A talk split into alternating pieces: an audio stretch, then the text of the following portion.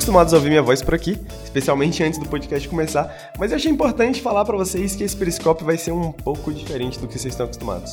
O periscópio de hoje foi feito com a ajuda da nossa comunidade.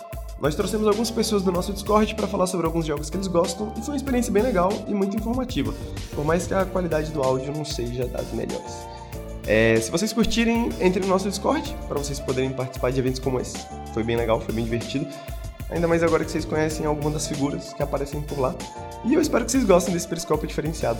No próximo já voltamos para nossa programação normal. Bom periscópio. Boa tarde, boa tarde. Sejam todos muito bem-vindos ao periscópio de número interrogação. O meu nome é Henrique e hoje eu serei o seu host, né? Você deve estar achando estranho ouvir a minha voz de fumante aqui e não a voz sedosa e brilhante do nosso amigo Lucas Nautilus, porque o nosso amigo Lucas Nautilus foi, foi assistir a apresentação de outra voz de veludo muito famosa no mundo, que é a voz da cantora Paramore. A cantora Paramore está se apresentando em São Paulo e o Lucas foi para lá assistir e me deixou aqui com, né, esse trabalho, essa função, eu diria até esta missão divina de apresentar o periscópio. Mas como eu sou humano, como eu sou uma pessoa falha, como eu sou uma pessoa que erra também, eu não conseguia encontrar convidados para o periscópio de hoje. Mas como eu sou humano, eu também sou uma pessoa que tenho ideias e criatividade. E aí eu pensei, pô, por que não fazer uma coisa que a gente já tinha feito informalmente e agora que a gente está trazendo mais oficialmente para o pessoal que está ouvindo no feed de podcast, que é o Fakescópio, apelidado de Fakescópio, também conhecido como Nostoscópio, que é um periscópio feito pela comunidade, pela comunidade do Nautilus que está assistindo a gente agora na Twitch, comunidade do Nautilus no Discord, e a ideia é basicamente o seguinte: eu convidei as pessoas que nos assistem para colarem lá no Discord, escolherem um jogo para falar, e eu vou trazer eles aqui mais ou menos um por um, mais ou menos, porque alguma, a, a, gente tem algumas duplas, né? A gente tem algumas duplas além da. Que, que tem uma criatividade muito além do nosso formato, né? Então, mas a gente vai trazer essas pessoas para falarem um pouquinho, se apresentarem, falarem um pouquinho do jogo que escolheram, né? A gente tem um debate sério, intenso sobre videogames. E aí a gente vai colocar esse episódio no feed. Então, se você está ouvindo esse episódio no feed, é porque deu certo. Se você não está ouvindo esse episódio no feed, a gente não está se falando, mas é isso, né? Se flopar, nunca existiu. Então, se você está ouvindo, spoilers, é porque deu certo. Né? Então, a gente vai convidar as pessoas daqui a pouco para começarem a falar. Vocês não vão ficar ouvindo só minha voz, esse monólogo interminável que vocês podem estar já cansados. Mas antes, eu preciso trazer alguns recadinhos, os nossos recadinhos habituais, que basicamente são que, assim como esse periscópio é feito inteiramente pela comunidade, o Nautilus só existe por conta da nossa comunidade, por conta de vocês, por conta de vocês que nos assistem, por conta de vocês que nos financiam, né? Vocês que nos apoiam financeiramente no apoia.se barra Nautilus. Então, se você também gosta do nosso trabalho, se você quer apoiar a gente para que a gente continue fazendo o que a gente faz normalmente e às vezes alguns experimentos malucos como esse que a gente está fazendo hoje, então apoia.se barra Nautilus. A gente deve estar tá tendo algumas novidadezinhas para os apoiadores aí até o fim do mês, alguns conteúdos exclusivos, umas coisinhas a gente vai trazer mais informações em breve, então fique atento. Se você estava na dúvida se você queria apoiar ou não, agora a gente vai ter algumas coisinhas para te motivar também. Então fique atento, apoia a gente em apoia.se barra Nautilus, não se esqueça. E muito obrigado, pessoal que está assistindo no feed. Muito obrigado, pessoal que está assistindo na live. Se você assiste aqui na live, os nossos podcasts estão disponíveis em todos os feeds de podcasts. Né? Agora, inclusive, no YouTube Music. É a nova novidade aí. A gente está disponível agora no YouTube Music. E para o pessoal que está ouvindo no feed, venha também assistir ao vivo né, e participar, às vezes, de um episódio especial como esse lá na twitch.tv barra nautiluslink. Então, dados os recadinhos, a gente vai começar. O nosso moderador, grande moderador, fez uma planilha para a gente acompanhar aqui a lista de quem vai falar, então eu posso até me preparar já, olha só que coisa maravilhosa. E agora a gente vai trazer Amil e Tezus para falar, eu acho que para falar de três joguinhos: Monster Hunter Rise, Deathloop e Elden Ring. Então, a Mil e Tezus, moderadores aqui do canal também, né, é, membros fundadores do Baludinhos Club, nosso clube de FPS. Vamos falar com eles em um instante. Salve, Henrico. Salve, tudo bem? Salve, Amil, salve, Tezus. Oi. Bom, primeiramente, Amil, por favor, se apresente pro pessoal aí. Quem é, quem é, quem é Amil? Mano, é um patetão aí que é moderador e faz biologia, é isso, basicamente. Ok. Tamo junto. Tamo junto. E quem é você, Tezus? Sou ninguém não, né? Qual rank no Valorant? De Diamante 1. Diamante 1, main duelista, né? Nosso amigo Tezus, toca guitarra, né? Amil, biólogo, moderador, né? Qual, qual que é o rank no, no Valorant, Amil? Pô, já cheguei no D1, mano, mas atualmente Platina 2. D1, main, Platina 2. D, já chegou no D1, Platina 2, main controlador. E quem que vai falar de. Bom, vamos começar então por um jogo que eu sei que acho que vocês dois vão falar. Monster Hunter Rise. Vai ter aí o Sunbreak, né? Que vai sair agora pra, pra geral, né? Vocês jogaram tudo do Monster Hunter Rise, eu imagino né? Senão, o que, que vocês estavam fazendo todas aquelas horas no Discord.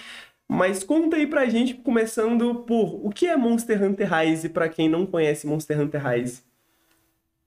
É, você quer falar, Luz? Vai na fé, meu. Opa, beleza então. Então, Monster Hunter Rise é um jogo inicialmente feito para Switch, que depois veio para PC e outras plataformas. E ele é um jogo menor que o antecessor, o World, e é o que? Um jogo de caça-monstros, é isso, basicamente, resumindo, né?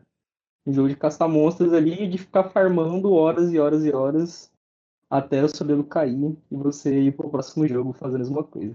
Vamos começar é por uma isso. pergunta então que muita gente faz. É o melhor lugar para começar? Se você não nunca jogou Monster Hunter, Monster Hunter Rise é o melhor lugar para começar? É um, é um dos bons lugares, eu diria. Ou o Word ou esse, né? Porque é mais intuitivo, mais fácil. Mais atual, né? Mais atual também. E o que, que vocês acharam deles? O loop. Vão pegar o loop, loop, mais rápido, né? O jogo começa mais rapidamente. E o que, que vocês acharam do, dos DLCs do endgame? Porque essa é uma parada que a maioria das pessoas não, não chega, né? Necessariamente, né? Mas se você vai jogar Monster Hunter por um tempo, eventualmente você vai chegar lá no endgame, aí você vai querer pegar uma DLC, uma parada. Vocês jogaram? O que, vocês acharam do.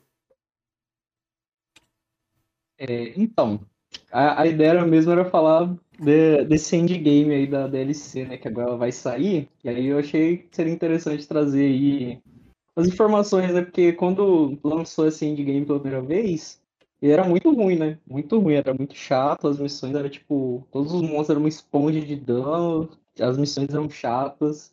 E aí eles atualizaram, que já vai ser a versão que vai chegar já pra console aí, que é que tá bem melhor, tá ligado? Que eles rebalancearam o, o jogo.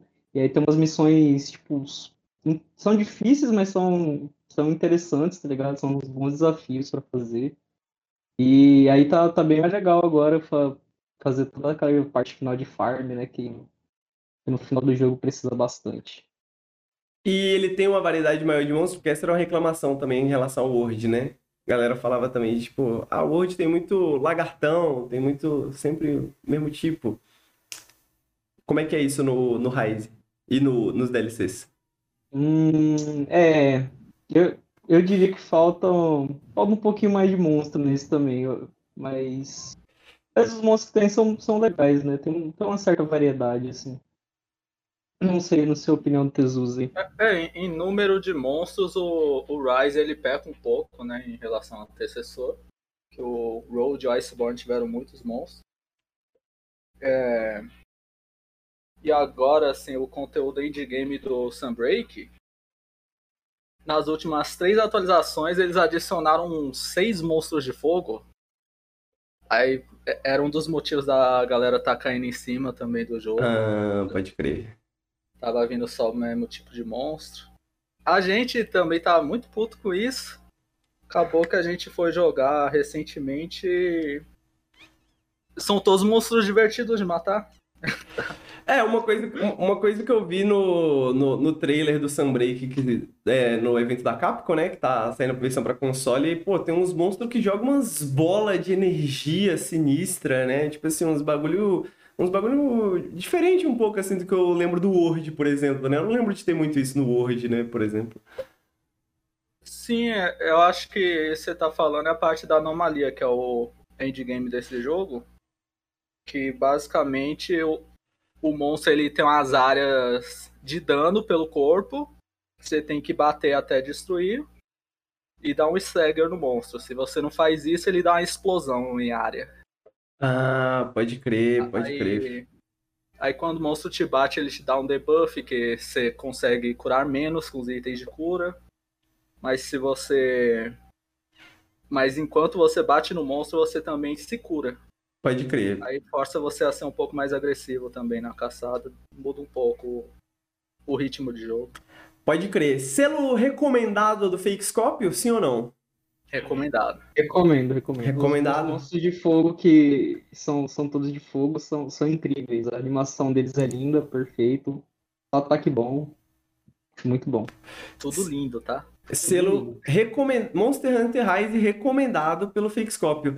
E agora, quem que vai falar de Deathloop? Vocês dois jogaram Deathloop também ou só um? Ao, ao mesmo tempo, foi incrível. Ah, que da hora, que da hora, que da hora.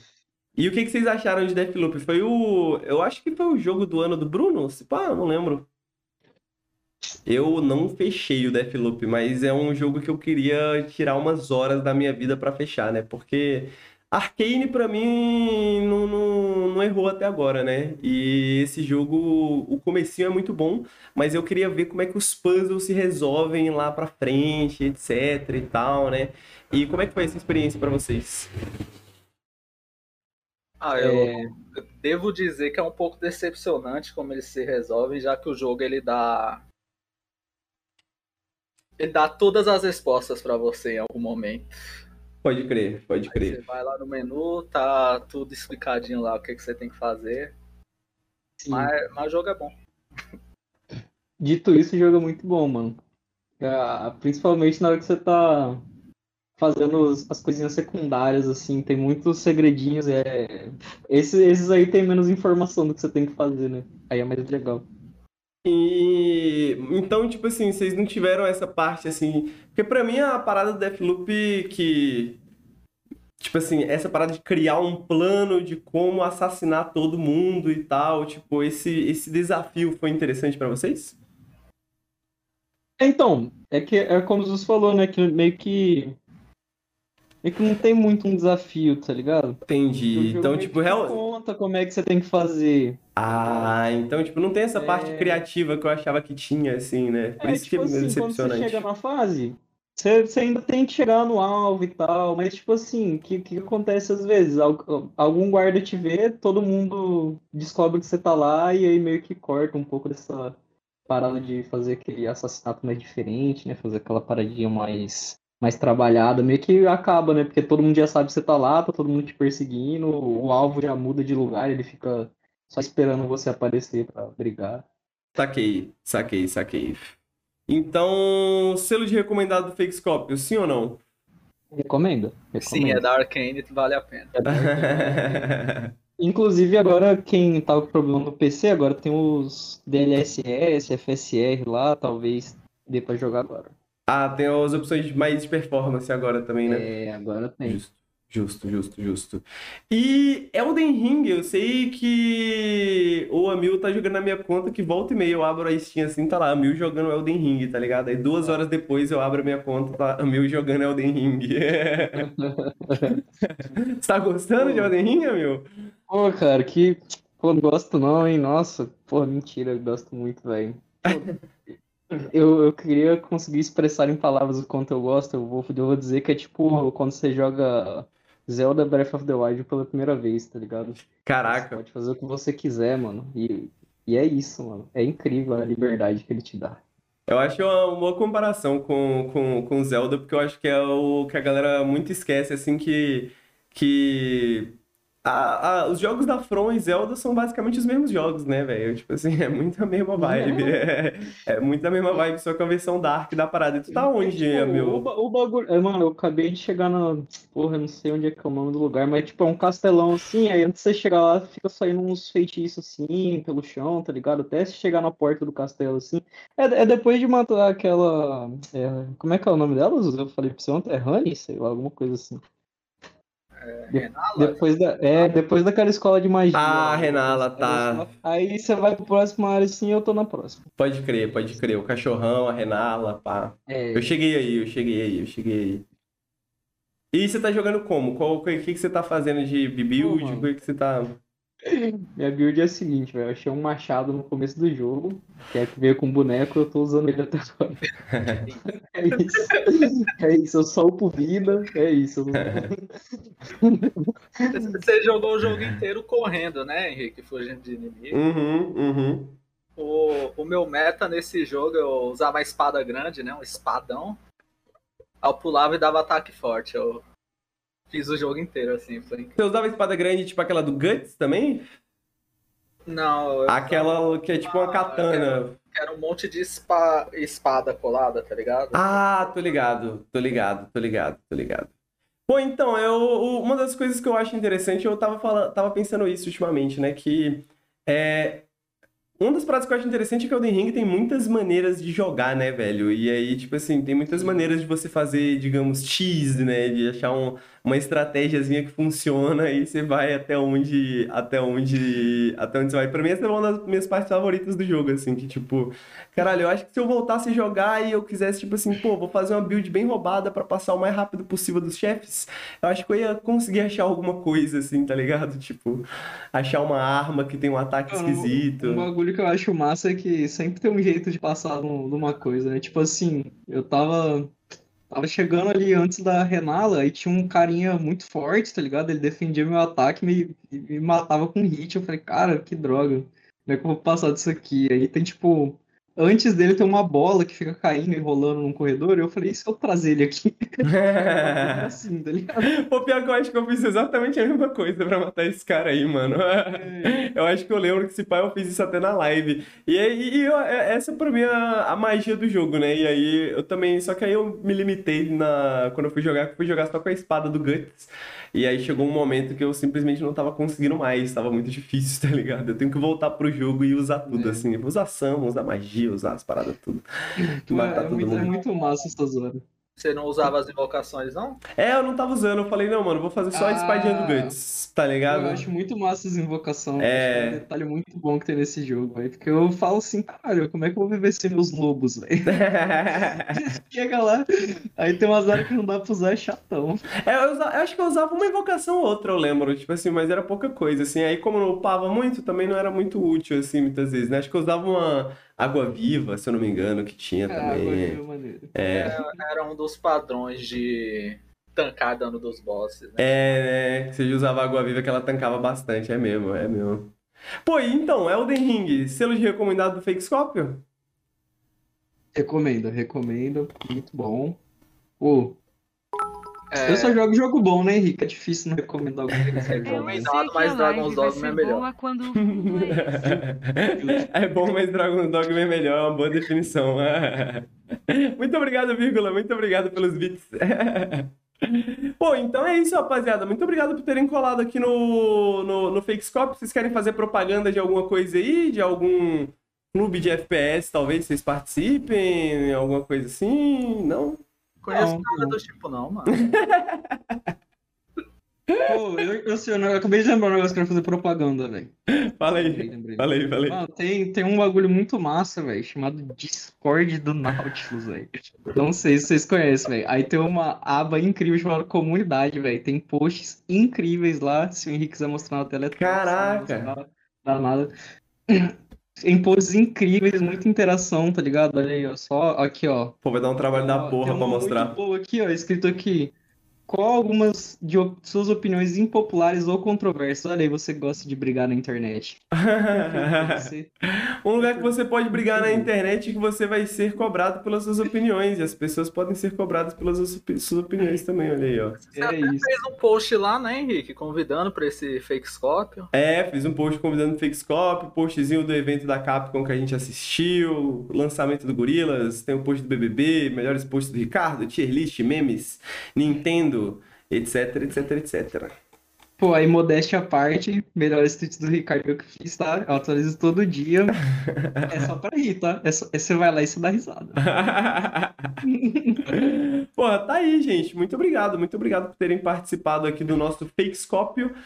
E agora a gente vai trazer Viu Fit Vinícius para falar de Wolong, o jogo que está na boca do povo, que é o novo jogo da Team Ninja, galera que fez o Nioh. Olá, Olá, Vinícius, tudo bem, meu querido? tudo bom? Tudo bom? Bom dia, comunidade. Bom aí, dia. Tô Bom muito dia. feliz de estar aqui, gente. Boa tarde, viu? Tudo bem? Bom, vamos começar se apresentando então. Vinícius, pode se apresentar pra gente, por favor? Posso? No momento, nesse exato momento, eu sou a engrenagem que está fazendo isso funcionar. Vocês não estão vendo, é isso. Você entendeu? O herói normalmente- silencioso. Normalmente esse é meu papel. E normalmente... Pô, é, perfeito. i- é isso, eu sou moderador aqui, mano. A gente faz coisinhas para a comunidade do Nautilus. Tipo, Mo- Moderador, pesquisador, né? realmente eu faço doutorado, doutorado, aí, né? Eu, Eu faço ia comentar doutorado. isso se ele não comentar. É importante, importante. É, para o pessoal ver o, o, o nível da análise aqui no, no, no né? Então o pessoal tem que sentir aí, tem que sentir, tem que dar a carteirada mesmo, Vinícius, não tem essa não. E, viu, se apresente pra nós, por favor. Tudo bem, eu sou Vil, eu uso os pronomes femininos e neutros, sou uma pessoa não binária trans. Eu, só falando um pouco um background meu, assim, eu sou formado em Ciência da Computação pela Universidade Federal do Rio Grande do Sul. Atualmente eu faço mestrado em Educação e Ciências também pela URGS, que é a Universidade Federal do Rio Grande do Sul. Eu sou também compositora de lo-fi e eu também faço umas lives na Twitch de vez em quando. E eu acho que é isso, né, que posso falar de mim, assim. Passa o endereço aí pro pessoal, twitch.tv barra Queerview. Queer Ok. de queer e view de view. Ok, fechado. E o Olong, jogaram? Como é que, como é que estamos eu, com eu esse joguei jogo? 10 horas, eu não sei quanto tempo o Vinícius jogou, mas eu... Eu joguei 35 horas. Você fechou, né, Vinícius, eu acho? Eu zerei. Eu- eu- nossa, certo. Foi em pouco tempo, assim. Então vamos, vamos, vamos começar por você, viu? Então, como é, é, vamos começar por você que jogou essas 10 primeiras horas. É, como é que foram essas primeiras impressões? Olha, eu no começo, eu vou, eu vou ser bem sincero, eu tenho uma relação bem, assim, bem contraditória com, e bem até dialética, entre aspas, com jogos do Souls, né? Uhum. Eu tive minha primeira experiência com Bloodborne e pra mim, assim, tipo, foi, foi muito ruim, eh, sinceramente. E é uma coisa, assim, que eu evito muito falar aqui na comunidade, porque eu, eu, sinceramente, não gostei da primeira experiência que eu tive com o Bloodborne. Foi um jogo, assim, muito duro. E eu tenho TDAH também, eu fiquei muito confusa no que fazer. Eh, daí eu tentei dar uma chance pra outros Souls-likes. Eu dei uma chance pra aquele lá que é um japonês, agora esqueci o nome, se você... A Code Vein, acho que é. Uhum. Não gostei tanto, pedi reembolso também. Eu consegui o reembolso do Bloodborne, pra vocês terem uma noção. Eu chorei pra Sony, tá, gente? Chorei pra o reembolso. Daí eu digo, tá, né? Ah, me disseram, joga Sekiro. E daí eu fui jogar Sekiro. E eu me apaixonei. E eu nunca imaginei que eu ia me apaixonar tanto pelo Sekiro, né? E daí eu fui jogar o Long e ele tem uma pegada um pouco parecida com o esquema de parry do Sekiro. Não é a mesma coisa, tá? Não é tão bonito, não é tão gostoso quanto o Sekiro, né? Mas ele, pra mim, tá sendo um jogo muito divertido até então. E eu não tava esperando isso, porque eu já tenho uma certa, meio que uma versão, assim, a Souls-like, no geral, assim. E eu achei ele muito colorido, eu achei ele muito único. E eu também, eu ainda não li a história dos Três Reinos. Para quem gosta da história dos Três Reinos, que é o que é uma, o Long é uma adaptação desse texto chinês, que é um texto muito popular tanto no Japão quanto na China. E eu acho que no, me corrija se eu estiver errado, né, chat? Se no, no Oriente ele é um ele é um romance muito famoso, né? E o Long ele tenta fazer essa adaptação desse romance, trazendo história, trazendo os personagens, trazendo o Liu Bei, trazendo o Shang Liang. Quem jogou Fate Grand Order ou jo- jogos do Fate já, já ouviu falar nesses nomes, né? Porque eles aparecem também aí no, nessa série do Fate. né? E, um, e eu tô gostando muito porque uh, quando tu domina o parry, eu não sei se o Vinícius também tem essa sensação, é muito gostoso, né? Porque, tipo, chega o ataque crítico e quando tu não domina o parry, tu leva muito dano e tu morre muito rápido, né? Tu não tá acostumado a dar parry. Então, tipo, ele, ele não é. Eu acho que ele beneficia quem dá, quem dá parry no jogo. Então, tipo, se tu jogar como tu joga um Souls-like tradicional, que é desviar e atacar, desviar e atacar, eu não sei se vai ser tão efetivo como é no long. Porque no long eu não senti isso sendo efetivo, né? Vamos puxar o Vinícius então para ele trazer a experiência do, do, do mais pro final do jogo, assim, contrastado assim as primeiras impressões da Viu, Vinícius. Como é que como é que foi a sua experiência? Então, o long, ele ele se baseia muito em parry, a Viu não tá errada, né? É, mas ele é um jogo mais acessível, eu diria. Acessível mais no. no, no Do que o Sekiro, você diz? Isso, no termo de tipo. Ele te permite mais abordagens do que Sekiro. Sim, sim. Entende? Uhum. Então, tipo assim, Sekiro é você bate numa parede e o jogo te fala: aprenda a dar parry em tudo isso ou você não vai passar. Né? é, o Long não. O long ele te dá certas opções, né? O, o long ele divide o parry dele de, de, em dois tipos de ataque, né? Os inimigos normalmente têm um ataque comum, vários ataques comuns, na verdade, né? Que se você dá parry nesses ataques, é, você enche a sua barra de mana, digamos assim, né? E diminui um pouco a postura do inimigo. Mas isso não é super efetivo, não é? Ele não dá um build-up para você acabar com o inimigo igual o Sekiro dá né? Mas ele, os inimigos têm um segundo tipo de ataque, que é um ataque vermelho, assim. É tipo um ataque especial do inimigo. Que se isso te pegar vai dar muito dano, mas se você der parry nesse ataque em específico, você vai dar muito dano na postura dele, né?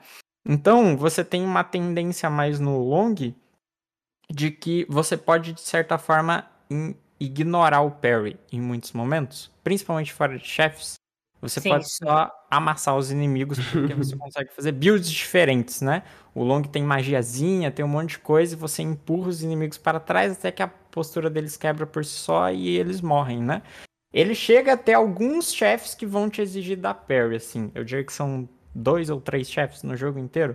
Que você vai chegar e falar, mano, isso aqui se eu não der parry, pelo menos nos ataques mais difíceis, nos vermelhos, eu não vou passar nunca, né? Mas é bem mais leniente do que um Sekiro da vida. Então... Na, é, o que eu ia falar, assim, do, do golpe vermelho que eu tava lembrando são os golpes críticos, tá, gente? Só pra porque eu me lembro que eu tava no tutorial, ele. E uma coisa que eu não sei se tu já notou, não sei se aparece muito quando tá jogando, mas aparece muitas informações, né? Do que tu, de tipo, ah, desviar com bolinha, não sei o que. Isso tá, tipo, ao menos para mim que tá tendo essas 10 horas iniciais, tem informações assim que eu já sei que também aparecem na tela, né? Eu acho que tem como tirar isso, tá, gente? Na acessibilidade, para não aparecer as coisas. Pois sim. É, eu acho, assim, ó, em relação ao Sekiro, eu também achei muito difícil no começo, tá? Tipo, eu demorei, pra vocês terem uma noção, chat, eu demorei 75 horas pra zerar o jogo. Tá? No o Sekiro, né? Sekiro. Eu demorei é. 75 horas pra zerar. Depois, depois eu zerei algumas vezes, foi bem mais rápido, né?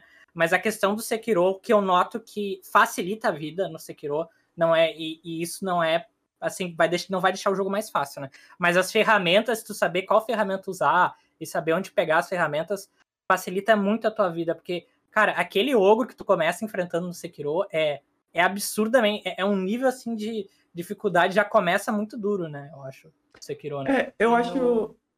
Não, eu ia só comentar que eu acho interessante que eu. Acho que eu tô dizendo isso em público pela primeira vez, mas eu acho que esse ano vai ser o ano do. Ano passado foi o ano do, do jogo de detetive, né? Eu tô sentindo que esse ano vai ser o ano do jogo de Souls-like B né, esse Souls-like que é um pouquinho diferente, e eu tô sentindo que essa é uma vibe, talvez, dessa geração, digamos, talvez uma segunda geração de Souls-like, que é essa parada de ser mais leniente, né? Porque eu também porque eu joguei o Clash, o Artifact of Chaos recentemente, que eu fiz análise para o canal, e ele tem essa pegada de ele é um Souls-like, ele é difícil, mas ele não é tão difícil quanto um jogo Souls, necessariamente, sabe? Ele é um pouco mais leniente, ele tem mais outras formas de você vencer os desafios, ele não é uma barreira tão intransponível assim.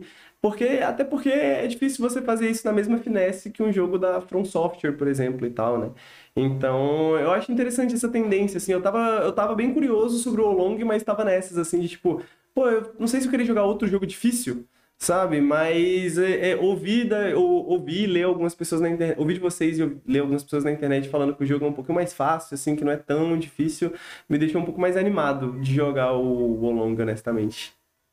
O, o parry facilitou muito a vida, sabe? E eu tava com um problema no jogo, nas minhas 10 primeiras horas, que, por exemplo, uma coisa interessante sobre o parry nesse jogo, e eu não sei se o Vinícius vai lembrar disso. Cada arma, a gente tem uma dificuldade para você dar parry. Tem armas que tem uma dificuldade de 100, tem armas que tem uma dificuldade de 50. Então, tipo, tu fica mais fácil da parry com as que tem 50 do que, que as que tem 100, tem 117. Tem um valor ali da dificuldade do parry. E outra coisa que eu percebi, o peso importa no jogo. Se tu tá muito. Pode não estar tá super carregado com o peso, tá com tantos quilos, depende da tua build também, né, gente? Porque tem uma. Tem o. Acho que a gente pode conversar sobre isso, que tem os vários atributos, né, Vinícius? Fogo, metal, água, e daí eles vão aumentando cada um dos status. Mas quando tu fica leve, o parry fica muito mais fácil, né? Pode crer. Não sei se é, tem algo. O, o, o Long, no fim, é Obrigado, isso em todas as frentes dele, quase, né? Ele dá para você. Ele sempre te dá opções. Tipo assim. Velho, tá muito difícil, tá muito complicado para você. Tem métodos de deixar mais fácil. Sabe? tem métodos de você mudar a abordagem um pouco e tentar resolver seu problema. Ele tem um sisteminhamento meio pedra, papel, tesoura de, de elementos, de elementos como a Vivo falou. É, ele tem esse negócio que tem armas que é mais fácil da parry, tem armas que é mais difícil.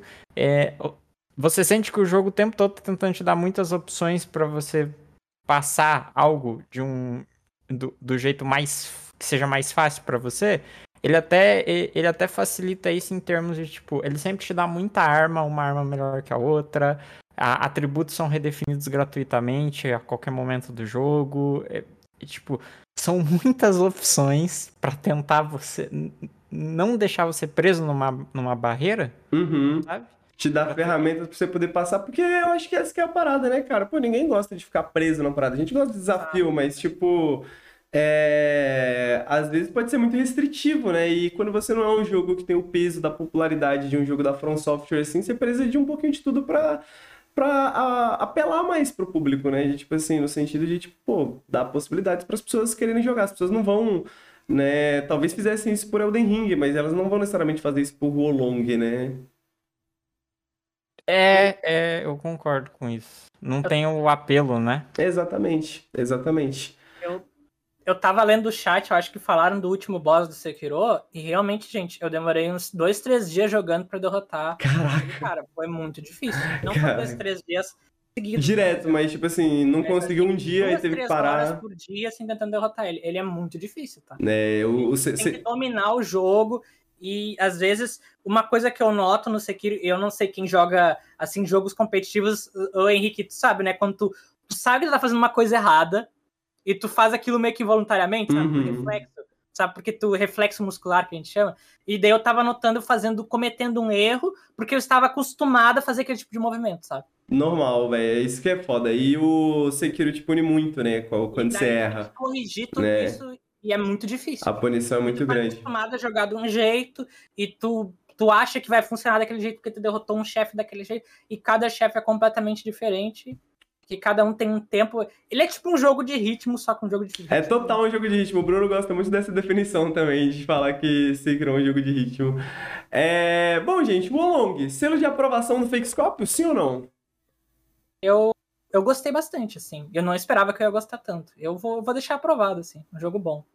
E você, Vinícius? É, é, um, é um bom jogo. Para mim, para mim, ele eu diria até que ele talvez seja uma boa parte de entrada para quem não gosta muito desse gênero. Tipo, tem algum interesse, mas não gosta muito, sabe qual é? Uhum. Tipo, acha muito difícil tudo. Eu acho que ele tem uma historinha para acompanhar, tem possibilidade de deixar ele mais fácil, tem muita coisa. Dá pra pausar. Pode crer tem muita coisa que jogos da From não tem. Por exemplo, dá pra pausar.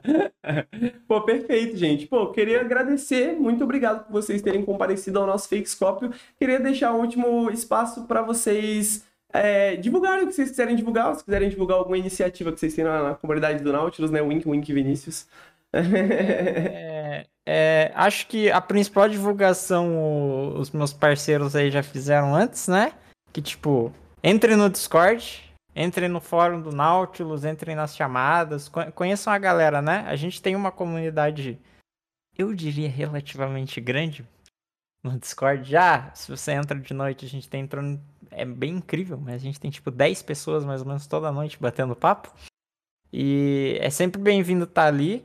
É, especialmente quando a gente faz eventinhos assim, né? Toda segunda-feira a gente tem o que a gente chama da curadoria da curadoria, que a gente pega os jogos que o Nautilus faz de curadoria, que vão sair da semana, e eu, particularmente, porque eu não discuto, né? Eu passo duas horas ouvindo discussões inúteis sobre em qual ranking vai cada jogo. Né? de pessoas que não jogaram nenhum desses jogos. É, é, é incrível. É jogos futuros que a gente analisa, né? Isso, daí quem quiser entrar para participar dessa discussão maluca, está convidado, né? E daí tem outras coisinhas que a gente faz também. A gente assiste anime, vai ter o cineclube aí do Henrique. Entrem lá que vai ser legal. É isso. E viu? Fala, uh, passa o endereço da sua live de novo. Eu, eu, vou colocar aqui, no, não sei se posso colocar no chat. Ah, mas fala em áudio porque tem pessoas que vão só ouvir é, também. É, é Twitch TV barra Queerview, que eu faço lives eventualmente. Eu tô meio parado por motivos pessoais, tá, gente? E eu também tenho. Eu também tenho no Spotify também. Eu produzo música, daí é pro outro nome, né? Daí é DK Mister, o D de dado, K de Kiwi e o M de Mister, né? E tudo juntinho. Eu atualmente produzi um álbum de lo-fi, tá no Spotify agora. E em todas as plataformas também, tá na Deezer, tá no YouTube, tá na Amazon também, tá em várias plataformas aí. Que eu achei uma produtora uhum. que conseguia fazer isso, então. E, e eu, eu acho que é isso também, né? Que eu poderia falar e anunciar aqui também. Perfeito. Muito obrigado, viu? Muito obrigado, Vinícius. É, muito obrigado por terem participado aqui do nosso Fakescópio. E vamos chamar agora o Breno para falar de Rainworld Downpour. Olá, Breno. Tudo bem? Olá, boa tarde. Boa tarde. Como é que você tá, meu querido? Tudo certo com você? Tudo tranquilo também. Deixa eu consertar seu áudio aqui. É, Breno, eu fiquei sabendo mais recentemente, porque recentemente eu, eu, eu, voltei a me interessar né, com o lançamento da DLC Downpour do Rainworld. Eu voltei a me interessar por esse jogo, que é um jogo que o Lucas gosta muito e que eu nunca fui muito atrás, né, pra, pra ver como é que é, mas sempre soube que é um jogo interessante, assim, criticamente falando, né. E aí, nesse processo, eu descobri que você é um especialista de Railroad aqui da comunidade. Isso confere? Ah, da comunidade, eu diria que sim. Especialista de maneira generalizada, acho que eu não cheguei nesse nível ainda, sou bem mediano. Uh, quantas horas você tem de Railroad de maneira geral? Olha, se eu juntar o tempo que eu tenho na Steam mais o tempo que eu tenho no PS4, deve ter 200 horas. As 200 horas. Ok, eu queria que você explicasse para as pessoas, porque, tipo assim, a gente muitas pessoas conhecem esse jogo na Steam, ou já viram algumas imagens, né, do, do daquela coisa meio que é tipo um gatinho andando ali por aquele mundo 2D, uma coisa meio Metroidvania tal, mas onde mora essa complexidade desse jogo que as pessoas passam tantas horas para dominar esses sistemas, essas mecânicas? Pô, eu acho que tem dois níveis de complexidade aí. O mais óbvio a se ver é que é um jogo de ecossistema que é o que principalmente torna ele muito único. É um jogo onde você basicamente está inserido ali numa espécie de selva, apesar de ser uma selva, selva de concreto, né, vamos dizer assim. E onde os animais eles não têm um padrão, eles não, tipo, eles não são tipo bichos do Hollow Knight que ficam andando da esquerda para a direita durante cinco horas seguidas. Eles vão andando ali pelo mundo e caçando, independente do que o jogador faz. Então, o comportamento deles é simulado, então, né? Existe uma, isso, uma simulação. É, o comportamento é procedural, né? Que os desenvolvedores usam. E é o que torna o, o, o jogo mais único, assim. É a questão deles ser um ecossistema e o que participa junto. E o que, que isso quer dizer na prática, assim? Tipo, pô, tem um monstro ali, tipo... Você que é um jogador habilidoso, que já conhece um pouco, assim, como que... Como que você lê o comportamento dos monstros, assim?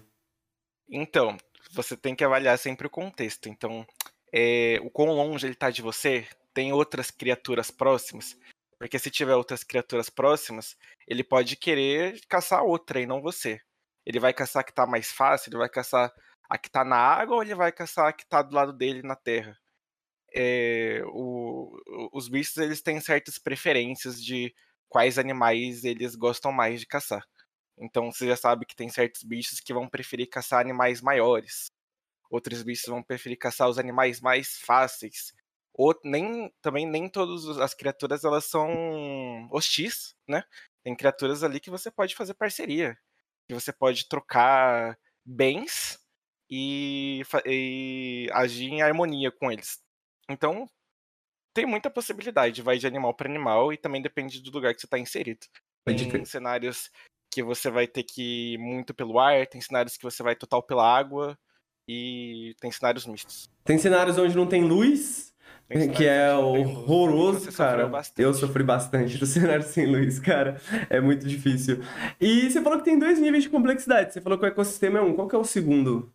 O segundo, eu fui perceber ele mais como um protagonista recentemente, nessa segunda vez que eu joguei pela Steam. Que é o fato dele ser um jogo também de plataforma. Aliás, não também de plataforma, acho que principalmente de plataforma. Mais do que de sobrevivência. O que rola é que Rainward, ele tem um sistema de movimentação absurdamente complexo. Dá pra você fazer uma quantidade de coisas gigantesca.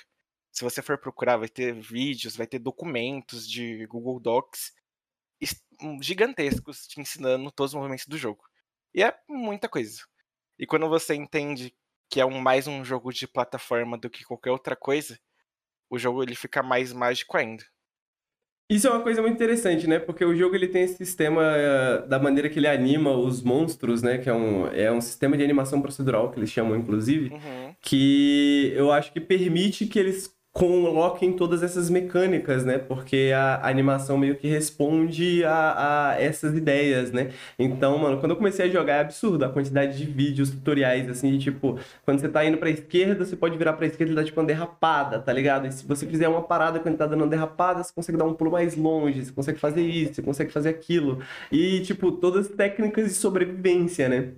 Inclusive, eu vi umas, umas pessoas fazendo umas paradas muito estilosas, né? E tipo, você tem como dar um mortal pra trás e você consegue carregar uma lancinha. E aí eu vi pessoas, tipo, dando um mortal pra trás e jogando a lança pra baixo e pegando um jacarezão, tá ligado? Uns bagulhos Aham. assim. É muito absurdo o sistema de movimentação desse jogo, né, cara? Sim. E, e essas coisas super estilosas acabam sendo coisas, tipo, bem intermediárias pra baixo. Dá pra fazer bem mais coisa no fim das contas. Pode- que é, eu tentei, é um pouco difícil porque eu jogo no controle e não no teclado, né? Quem joga no teclado tem uma- essa facilidade maior. Mas de qualquer forma, tem uma quantidade de movimentos assim absurda se você for comparar com outros jogos de plataforma. Uhum. É, tipo, sei lá, eu pego o Mario Odyssey, por exemplo. O Mario Odyssey ele também vai ter vários movimentos ali, entre aspas, secretos, né? Que o jogo não necessariamente ensina, mas dá pra você fazer. Tipo, você pega o Mario, você joga o chapéu pra cima, pula em cima do chapéu, pega o chapéu de novo pra pular mais uma vez. E isso já é mega interessante, já é uma quantidade de movimento super legal. Aí você pega o Rainward e ele faz isso vezes 30. Pode crer. Então, eu não conheço nada parecido, assim, de um, jogo de plataforma tão complexo. Talvez não seja o melhor, mas eu me arriscaria a dizer que é o mais complexo. Caralho, afirmações fortes. Eu gosto de afirmações fortes. Eu gosto de afirmações fortes. Eu gosto da confiança. E fala pra nós, o Downpour, ele trouxe, tipo... Eu sei que uma das coisas que ele trouxe são personagens novos, né? O que que você achou de mais interessante da DLC, assim? Cara, o que eu Que foi- só deixa eu só comentar que foi curioso Aham. que a DLC saiu, tipo, 4, 5 anos depois do jogo original, né? Tipo assim, Sim, aí ninguém imaginava, talvez, que essa DLC ia sair, né? E, e ajudou pra reacender o interesse no jogo, né? é, o jogo voltou a bombar, né? O que rolou foi que é, isso boatos, né? Porque os desenvolvedores acabam nunca sendo super claros sobre o que acontece. Mas meio que o consenso da comunidade é que a publisher antiga, que era a Adult Swim Games, eles estavam bloqueando a, a desenvolvedora de lançar Hum. conteúdos novos, né? E aí eles conseguiram trocar de publisher. E aí finalmente eles conseguiram lançar o- esses conteúdos. Que não foram feitos do nada, né? Eles foram feitos ao longo desses todos os anos que o jogo tava parado. E em parceria com a comunidade de mod, inclusive, né? Não foi só os desenvolvedores. Ah, interessante. Mas o que eu mais gostei dessa DLC, e assim, o- também é o que acaba não tornando ela tão atrativa pra quem vai estar começando agora, é que eles escalaram também a dificuldade. Então eles fizeram o jogo, essa, essa DLC, todas as campanhas pensando muito em quem já jogava. Em quem já terminou o jogo pela primeira vez, inclusive Quem é terminou, recomendado, só né? Quem terminou, né? Mas pra quem manja um pouco mais do sistema de movimentação, do padrão de comportamento das criaturas e tudo mais. E acabou sendo que eu gostei muito disso porque ele me trouxe aquela sensação de volta que é muito forte no, na campanha original, que é de tipo você não saber para onde você tá indo, de você não saber o que as criaturas vão fazer, de você não saber o que você tem que fazer. E também de ser difícil pra caralho você morrer muitas vezes. Então ele traz de volta aquele sentimento que a pessoa sentiu jogando lá pela primeira vez. É, acho que muito parecido com o que você estava sentindo quando você estava jogando no mapa escuro, por exemplo. é, papo reto. E, putz, eu gostei muito disso. Foi realmente uma sensação assim, como se eu estivesse jogando pela primeira vez. E ca- cada personagem é muito diferente um do outro, né? Então você tem um personagem que é ultra rápido, pra galera que gosta da parte de movimentação, é o melhor personagem. Aí você tem personagens que vão, tipo, total focados em combate, que dá pra você sair, sair tacando bomba em todo mundo. Ah, que da hora. Tem outro que é tipo Homem-Aranha, você sai é, tacando a língua, como se fosse uma teia por aí. E você pode fazer coisas muito diferenciadas pelos mapas que você já conhece. É, mas não é só personagem novo, não. Tem muito conteúdo novo, tem muita área nova. É, muita área nova mesmo, assim, mais do que eu esperava. E, surpreendentemente, todas essas novas campanhas, elas têm histórias novas também. Então, são realmente campanhas é, individuais ali, né? Eles é, colocam muita coisa nova em cada uma. Porra, que coisa interessante, mano. Parece ser, tipo, uma, um- uma grande quantidade de coisas, assim, né? E, porra, eu acho esse jogo muito interessante. Eu acho esse jogo muito estiloso, tá ligado? Porque eu acho que ele é muito coerente em todas as suas partes. Eu acho que eu devo ter jogado umas 10 horinhas, assim, e, e travado várias vezes, mas eu acho que ele é muito elegante a maneira que ele mistura esse sistema de sobrevivência, essas paradas do ecossistema, com essas paradas de plataforma, né? Tipo assim, é, eu sinto que é essa parada de que, tipo, mesmo os truques mais básicos, assim, de movimentação, são coisas que você quer aprender e descobrir, porque o jogo não te conta nada também, né? Uhum. E descobrir porque é a- coisas que vão te auxiliar na sobrevivência, que vão te auxiliar na exploração, tá ligado? Que vão te auxiliar enquanto você tá andando por esse mundo e tentando descobrir o que que tá acontecendo, porque ele não, não te conta muita coisa, né? E eu gosto da confiança desses jogos, assim, que te colocam no mundo e, tipo, ok, conheça o mundo, tá ligado? Descubra como o mundo é. E eu acho que é por isso que tanta gente dropa desse jogo, né? Muita gente joga um pouco e, e- e não joga mais. E eu aconteceu isso comigo várias vezes até eu pegar e jogar ele um pouco mais. Mas eu sinto que é o que torna ele tão, tão interessante também quando você de fato consegue entrar, né? Quando você de fato, tipo assim, entende o que, que o jogo tá tentando fazer e as coisas começam a fazer sentido, né? Você, pô, não é só um jogo de plataforma. Porque pelas, pela aparência você diria que é tipo, pô, é um jogo de plataforma e tal, é algo parecido com coisas que eu conheço, mas não é exatamente, Aham. né? Não, ele ele é bem diferente no fim das contas, né? Até muita gente, à primeira vista, pode confundir ele com Metroidvania. Tipo, ele definitivamente não é o Metroidvania. Não tem nada a ver. Então eu entendo, assim, que demora um pouco pra você pegar a, o, o que o jogo realmente quer te passar ali. E a gente também não tá acostumado, de maneira geral, ao jogo que faz isso, né? É, é um jogo larga muito lá e te único. deixa fazer tudo sozinho. É um Isso jogo sendo um pouco raro. Total, total. E cenas recomendadas do Fakescópio? Pô, é meio óbvio, né? Não, não tem nem o que dizer. Pô, eu tava tão curioso, Breno, pra fazer essas perguntas pra você. Já faz um tempo que eu queria fazer essas perguntas pra você de Rimworld, que eu nem falei pra você se apresentar. Por favor, se apresente. Quem é o Breno? Putz, a pergunta é complexa, né? O Breno, sou psicólogo, sou o quê? Sou o guardião da verdade e do bom senso no Discord do Náutico. Perfeito, perfeito. Bom, Breno, muito obrigado por ter participado do nosso, do nosso programa Fakescópio. Eu queria muito já falar com você sobre Rimworld, então fico feliz que a gente fez isso de forma pública também, porque, eu, porque é, é raro a gente conseguir falar com uma pessoa que, que tem tanta experiência, às vezes, num jogo, né? E ainda mais um jogo que é um pouco de nicho, assim como Rimworld e tal. Então, pra mim foi, foi, foi muito interessante essa conversa. Muito obrigado, mano, muito obrigado. Falou, Henrique, obrigadão. Valeu, Breno. E agora a gente vai trazer Pepe Léo para falar de Yakuza Like a Dragon. Olá, Pepe Opa, tá ouvindo a gente? Abaixa o volume da sua televisão e escuta a gente pelo telefone. Tô escutando. Opa, é. E aí, Pepe Léo, tô te escutando bem. Tudo bem com você? Tudo ótimo. Perfeito. Peraí, tudo ótimo. Coisa boa. Então, primeiro, quem é Pepe Léo? Quem é Pepe Léo, né? Pô, eu. Aí, como o Vinícius estava falando mais cedo, aí eu sou uma das pessoas que ficava no chat ali do Nautilus. Aí, entrei no grupo do Telegram, e aí eu sempre via aquelas 15 pessoas na, na chamada do Discord, eu falava, pô, vou entrar nisso aí, né? Vamos ver como é que é. E hoje em dia eu tô ali participando, pessoal ali, sou, sou novo ainda, né? Figurinha nova ali, mas sou um cara que tá ali sempre no Discord ali quando tem gente para conversar e tal. O meu nome é Léo, Leonardo, né? Mas pode me chamar de Léo. Uh, eu tô aqui hoje para falar do Yakuza Like a Dragon, que é um jogo que eu tô jogando há muitos dias já. E é basicamente a única coisa que eu falo na chamada, inclusive. Então, é chato. Tem outras pessoas que jogam, que jogaram, e aí eu fico comentando, e parece que eu só faço, só, só jogo Yakuza o dia inteiro. É quase isso. O foda é que o jogo é longo, né? Então é realmente, eu entendo que qualquer pessoa que vai jogar Yakuza passa por uma fase Yakuza. Não tem como, é um jogo que toma um pouco conta É. do, do- dos seus pensamentos. É um jogo que tem muita coisa. Mas antes da gente falar do Yakuza, pô, que interessante a sua experiência como uma pessoa que tá começando a participar mais da comunidade, porque eu, eu, eu acho da hora isso, né? De ter uma comunidade participativa, da gente fazer essas paradas assim. E a gente e, e no- agora aqui no começo Pixcop, a gente trouxe algumas pessoas que já estão há mais tempo na comunidade, algumas pessoas que já estão aí, né, já conhecem todo mundo, mas agora a gente tem aí a experiência de uma pessoa que tá aí há menos tempo, né? Que tá aí participando das paradas. Pô, obrigado, Pepe obrigado por participar, mano. Bom, vamos lá, Yakuza Like a Dragon. Eu não fechei Yakuza Like a Dragon, mas eu joguei uma boa parte do Yakuza Like a Dragon. Então, eu sou essa pessoa também que vai querer discutir com você sobre o que, que você está achando de Yakuza Like a Dragon. O que, que você está achando, cara, de Yakuza Like a Dragon? Cara, assim, é, primeiramente eu queria avisar, né, aos ouvintes aí, o pessoal do chat também. Eu não vou dar spoiler, tá? Então podem ficar tranquilos. Teve uma pessoa ali que falou que tava jogando, então já vou me policiar aqui.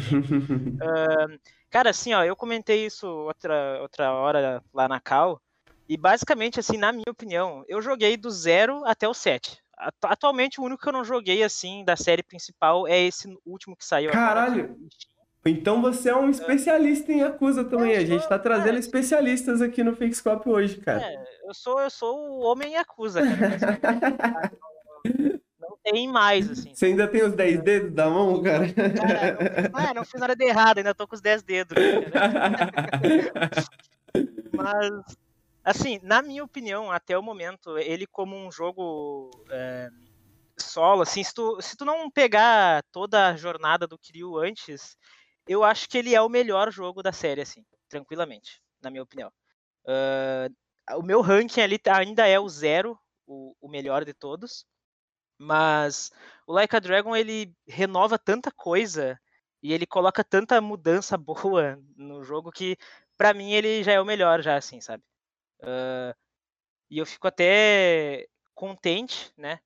Pelo fato de que o próximo Yakuza, né, o próximo Like a Dragon, que agora o nome é Like a Dragon mesmo, vai ser nos mesmos moldes desse jogo. É, agora é a, a série principal, né? Os ca- eu gostei muito da estratégia, né? Ah, não, a gente tá lançando um spin-offzinho. Aí deu tão certo que os caras falaram, não, na real era a série principal, já que vocês gostaram, vamos É, admitir que a gente queria transformar isso na série principal desde o início. E, mano, uma coisa que eu, é, um argumento que eu lembro da Dialacina, que é uma crítica de videogame muito boa, que eu gosto muito, ela fez na época é que você joga o Like a Dragon e aí você percebe que todos os outros Yakuza sempre foram jogos de turno. Você sente um pouco isso às vezes também, porque às vezes eu vou depois do Like a Dragon eu joguei o Zero e tipo assim, às vezes o combate ele é tão simples assim, né? Ele é tão sobre um combate legal e bonito, né? Tão sobre você, tipo assim, fazer uns movimentos maneiros que eu fico assim, mano, é igualzinho o Like a Dragon, tá ligado? É só que demora, é é um pouquinho mais difícil de executar, talvez. Mas, assim, na verdade, no final das contas, não é sobre a dificuldade, né? É sobre, tipo assim, um, um combate da hora, bonito, cinematográfico, né? Você concorda com essa afirmação? Cara, eu concordo. Agora que tu botou esse ponto aí, eu, eu pensei que realmente é bem igual, assim. Eh, claro, né, que por não ser por turno, tu pode sair correndo pelo cenário e tudo Uhum. mais. Mas é, é realmente assim, porque eu lembro bem, assim, de eu jogando lá os outros Yakuzas, e aí tô contra um boss. E aí esse boss, ele tem um ataque muito forte. Aí eu defendo, aí depois eu bato nele, aí eu defendo de novo. E aí fica assim, Aí eu, e aí eu uso o item de cura e não sei, não sei o que lá. Então, o jogo de turno é a mesma coisa, né? É, é um jogo de turno, só que com uns menuzinhos ali, vamos dizer assim, né? Ele, eu acho incrível isso. Isso é uma coisa incrível que eles fizeram, que eles mudaram a gameplay do jogo e ao mesmo tempo não mudaram, porque tu ainda tem todas as. Tu tem as hit actions ainda, tu tem todo o flavor de Yakuza ainda tá ali, sabe? Só que de um jeito diferente e não, ao mesmo tempo que é diferente, não é. É, é muito bizarro como eles conseguiram fazer isso, sabe?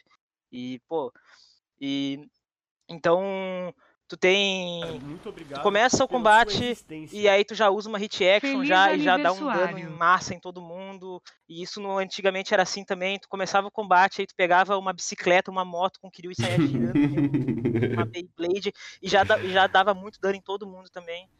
Então, cara, assim, eu acho que eh, o combate, é, tecnicamente, antig- antigamente era por turno ainda, só que a gente não percebia, sabe? É, meio que isso mesmo, né? E então eu vou, eu vou te perguntar sobre dois conceitos. Vamos começar pelo primeiro, em contraste aí aos outros jogos de Yakuza que você jogou também.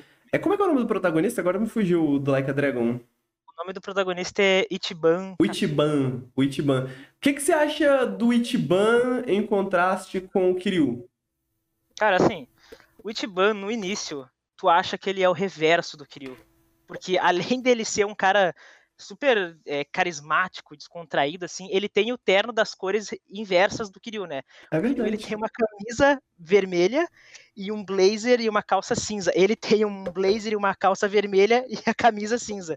Eu, eu notei isso e eu fiquei, mano, que, que é isso que eles estão tentando fazer aqui, sabe? E o, o Ichiban, ele começa assim o jogo, ele é esse cara engraçadão, atrapalhado, assim, e tu é uma distância bem grande do Kiryu. Só que daí, conforme vai acontecendo as coisas no plot, isso é uma coisa que esse jogo ele, ele faz bem também, assim, que é a, vamos dizer assim, a dispersão dos acontecimentos, assim, né? Que é a questão que no Yakuza antigo tu demorava muito tempo para o plot se desenrolar muito, assim, e agora ele tá se desenrolando o tempo todo.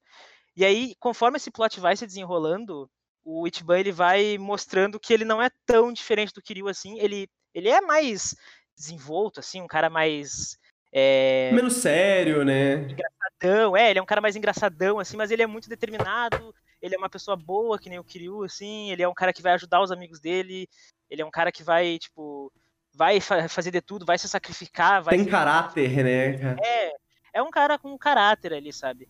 E, e enquanto o Kiryu é aquela coisa mais séria, um cara resoluto, um cara- é uma rocha, assim, o cara ele não.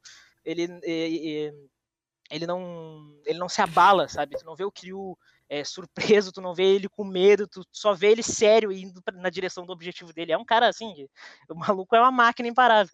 Então eles têm essas diferenças inicialmente, mas depois tu vê que ah, eles não são tão diferentes assim. Mas diferentes no, né, vamos dizer assim, o suficiente, sabe, para tu não ficar caralho, é o mesmo protagonista. Não, não é o mesmo, mas são protagonistas que vão ali tomar decisões muito similares, assim, sabe? Perfeito, perfeito. E o segundo conceito que eu queria que você contrastasse pra mim, assim, dentro da sua opinião de especialista, é a cidade de Yokohama, porque é uma cidade nova também, né? Sim. As- Comparada ao. Agora eu esqueci o nome do distrito lá, É, mas. É, Kamurocho. Kamurocho, né? Que é esse distrito fictício, né? Aham.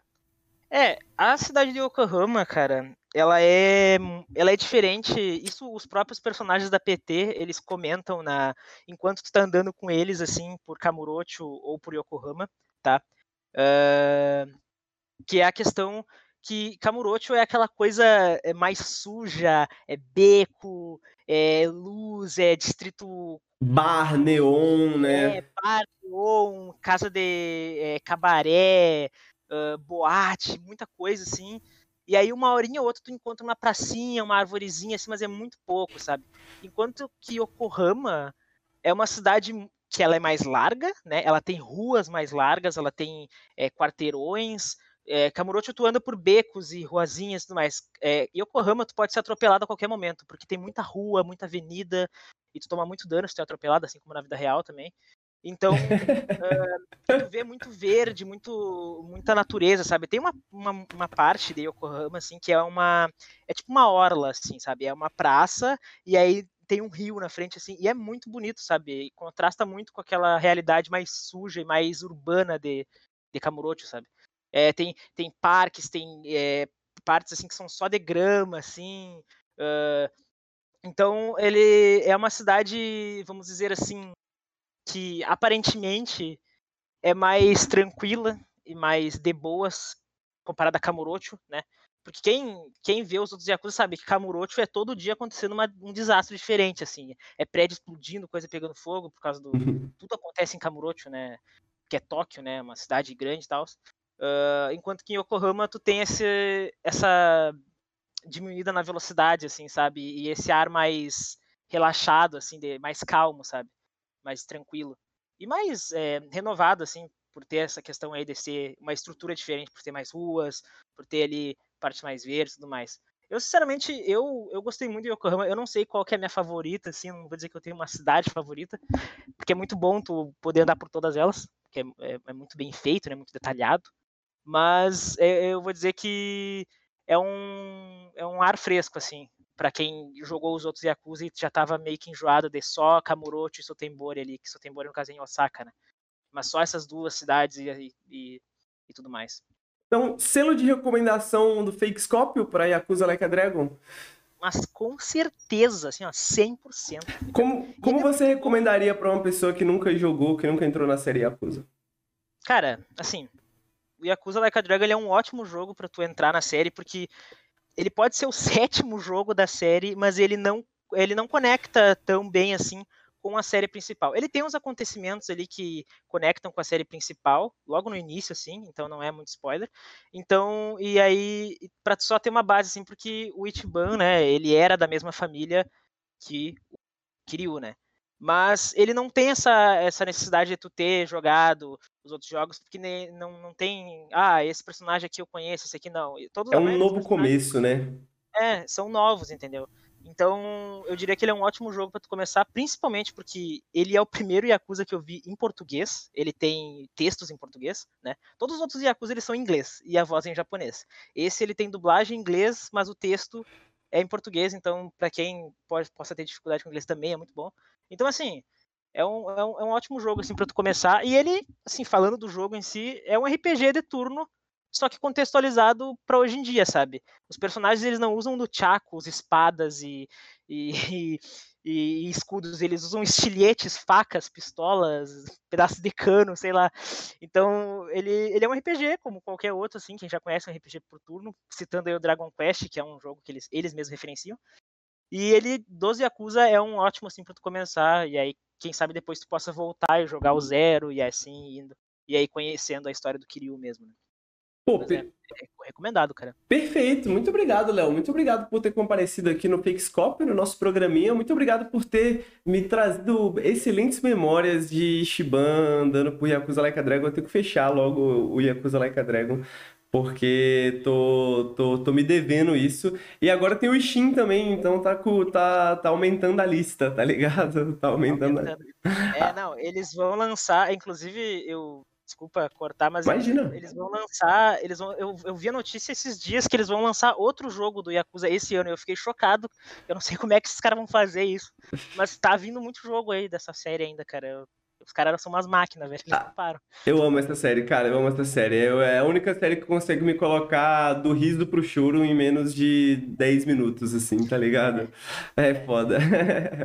Pô, muito obrigado, Léo. Muito obrigado por ter comparecido mesmo pro, pro, pro Fakescópio. Muito obrigado mesmo. A gente se fala. E agora eu vou trazer o Gubler. Pra- valeu aí. Valeu, Léo. Mais- Até mais. Obrigado, chat aí. E tu. Vou trazer o Gubler que também vai falar de um jogo que eu tô querendo saber sobre faz um tempo. Olá, Gubler! Olá, Henrique. Olá, chat. Tudo bem? Como é que você tá? Tudo bem com vocês? Tudo tranquilo também, meu querido. Primeiro, se apresente pro pessoal aí do que tá ouvindo, para que tá ouvindo a gente. Quem é Gubler? Ah, eu acho que dá pra dizer que eu sou talvez o crente mais famoso norte. É, pô, mas eu também sou sou fã de VTuber e de dinossauro aí, também outras características minhas aí. Caraca, tá aí. Cristão, VTuber e dinossauros. Perfeito, perfeito. É, E uma das pessoas mais bem queridas aqui da comunidade, né? Porque Ah, isso é, isso é algo que tem que ser comentado também. Isso é algo que tem que ser comentado também. Gubler, você fala já faz algum tempo desse jogo chamado Hollow Cure, que até onde eu entendo, na minha visão de uma pessoa totalmente leiga, é uma espécie de Vampire Survivors de VTuber. Exatamente isso. Ok, ok. Antes da É. gente entrar na questão do VTuber, fala do jogo pra gente. É, é, descrever. Porque ele é muito semelhante a Vampire Survivors, né? Querem que eu explique como é que é mais ou menos, pra quem não, Não. conhece, o- Por como é que é favor. Vampire Survivors? Por favor, por favor. Ah, é, é um, um jogo meio diferente, assim, de, de explicar, mas ele. Você tem um personagem com um ataque básico e vão vindo hordas de inimigos na tua direção. E, enfim, tu vai derrotando eles, ganhando XPzinho. E conforme tu vai ganhando, tu vai ficando. podendo comprar novas habilidades. E essas ondas vão aumentando, ao ponto de que daqui a pouco, sei lá, em 10 minutos de jogo, a tua tela tá tomada de inimigos e bolinhas jogando pra lá e pra cá, com poderzinho, magia e bíblia girando e, e um monte de coisa assim. É, Eu gosto muito do É poder da um- Bíblia, eu sempre pego ele. e o. É, enfim. E aí, ele é um jogo muito de runs, né? De ficar fazendo várias runs e montar as builds e tal. É o videogame no formato cafezinho, né? É, de ficar ouvindo podcast ali. E qual, e qual, e qual, e qual que é a fita do Holocure, então? É, então, ele é um, um fangame, né, de, inspirado Vampire Survivors, né, então, principalmente no começo, ele era muito, ele puxava muitos elementos, então, por exemplo, o negócio que eu brinquei da Bíblia, né, ele tem também uma versão que é igualzinho, só que é um livro de BL, de Boys Love. Então, ele, ele, no começo, ele brincava muito com, com, com essa diferença, agora, pelo que eu sinto, ele tem começado a criar um, um estilo próprio, assim, que ele ainda não lançou oficialmente, ele tá na 0.5. Saiu um, mês atrás, eu acho, a 0.5. E, enfim, ele gira todo em, em torno dessa temática de VTubers, especialmente de VTubers do Hololive, né, que é uma das empresas, a, a principal empresa de, de VTuber. Aí, enfim, pra quem não sabe, VTuber é uma espécie de streamer, né, um, uma modalidade de streamer, talvez. Só que em vez de usar a câmera, né, como por exemplo o Henrique usa, o Gamer usa, enfim, é, usa um modelo virtual. Então tem um bonequinho em vez de ter uma pessoa. Só que é alguém por trás, né, diferente, sei lá. E qual que é a parada da comunidade de VTuber, assim? Porque é uma comunidade que cresce muito, né? Tipo assim, eu... eu... ah, também por causa do Valorant, né? Tem muito VTuber que joga Valorant, e aí tem uns vídeos engraçados, assim, no YouTube. Aí eu acabo vendo muito esses cortezinhos. Mas... Mas parece que tem alguns elementos que unem, assim, a comunidade, assim, né? Parece que tem uma estética que une um pouco a parada, né? É, ele é muito, muito estilo anime, assim, que é, é um, é um movimento que começou no Japão, né, no, no final da década passada. E aí ele foi se espalhando assim pro resto do mundo, né, começando mais ali na Ásia e agora, nos anos pra cá, tem, tem vindo muito pro ocidente, né. Então, é, foi só em 2020, que faz três anos, né, que, por exemplo, teve o primeiro grupo é, em inglês, que fazia live em inglês, né. Ah, pode crer. É, então é mais recente, assim, no Japão já tem há mais um tempo, sei lá, desde não sei quando, mas já desde a década passada, no- aqui só chegou mais pra agora, assim. E até no Brasil tem, tem bastante movimento, mas em geral são independentes. Quer dizer, em geral não, sempre são, no Brasil todas são independentes. Porque não tem uma empresa de agenciando, né? No, lá fora tem várias empresas que, que agenciam, aqui ainda não tem nenhuma. Na América Latina como um todo, acho que não tem nenhuma. E qual que é a parada, tipo assim, pra uma pessoa que, por exemplo, não conhece a comunidade de VTube? É... Faz sentido jogar Holocure também? Dá pra jogar, assim, tipo, não, não- nada impede, assim. Óbvio que é mais legal, porque os- todos os itens, todos os. Tu joga ali com, às vezes, o streamer que tu assiste, algo assim. E, e os itens, em geral, são referências a clipes famosos ou a, ou a piadas recorrentes e tal. Então, ele, ele tem muito essa pegada, assim, de. Dá um exemplo pra nós de uma, de uma piada, assim, de uma parada, assim. Ah, ah, deixa eu pô, vir aqui, sei lá, tem, por exemplo, tem uma, uma delas que tem, tem um cachorrinho chamado Buba. E aí tem ele, ele é um dos, um dos itens que tu pode comprar, assim, e aí ele fica te ajudando durante o jogo. Ah, que maneiro. Tem uma conquista que é que tu pode petar ele, assim, que é meio que. Caraca, a gente precisa ter um Vampire Survivors do Nautilus, mano. Imagina o Ricardo Podia, né? com poderes escatológicos, tá ligado? Pô, essa ideia é muito, essa ideia é muito genial. E deixa eu entender, tipo, é uma empresa, é tipo é um fangame de fãs que fazem ou é tipo é um bagulho que vem dessa empresa que agencia esses VTubers? É, nesse caso, a, a empresa até faz algumas coisas, mas eles dão muita liberdade de, de fã produzir coisas, né? Isso, inclusive, é uma, uma estratégia que funciona muito, eu acho. Porque a, a comunidade de VTuber nem é tão grande assim, só que ela parece muito grande porque a galera é muito, muito fanática. assim. Engajada, né? Então, é, eles incentivam muito essa produção de conteúdos de fã, inclusive divulgam e então toda vez que a atualização tem, elas mesmas fazem lives de do jogo e tal, mesmo sendo um fangame. E, e eles inclusive incentivam a ponto de, sei lá, às vezes eles vão lançar um jogo oficial, em geral são jogos bem simplesinhos, vezes eles vão lançar eles con- contratam pessoas que que já produzem conteúdo de fã, né? Então, enfim, tem tem esse lado também de parceria, assim, de que às vezes eles vão produzir alguma coisa, eles já chamam quem, quem já tá inteirado, assim, da, da comunidade. E você tá acompanhando desde quando o, o- desenvolvimento do Holocure? Do Holocure, acho que 2000 e... Ano passado, eu acho que foi. Pode crer. E tem um roadmap? Como é que é? a- Como é que imagina-se a versão 1.0 do jogo? Cara, a 1.0 eu não sei, mas ele... Eles têm... É porque, em geral, é, são gerações de VTuber que eles falam, né? Tipo, são... Cada um, cada um é uma... Eles lançam surgem Hum. novos, no caso do Hololive, né, que é essa empresa. Ele vem, quer dizer, todas elas fazem, mas como esse jogo é voltado pro Hololive, tem um do Hololive, e eles estão lançando as gerações, né? Então, são, tem três principais grupos dentro do Hololive, que é o do Japão, da Indonésia e o inglês. Não, não inglês do país, mas da língua. Tem pessoas, tem pessoas de vários países, mas, mas Uhum. todas elas fazem lives em inglês. E ah, do inglês só tem duas gerações, que já tem todas no jogo. Japonês tem, nossa, tem uma porrada, tem umas 10, assim, então só tem três, quatro, tem quatro gerações no jogo. E da Indonésia ainda não tem nenhuma, mas da próxima já vai ter, da Indonésia também.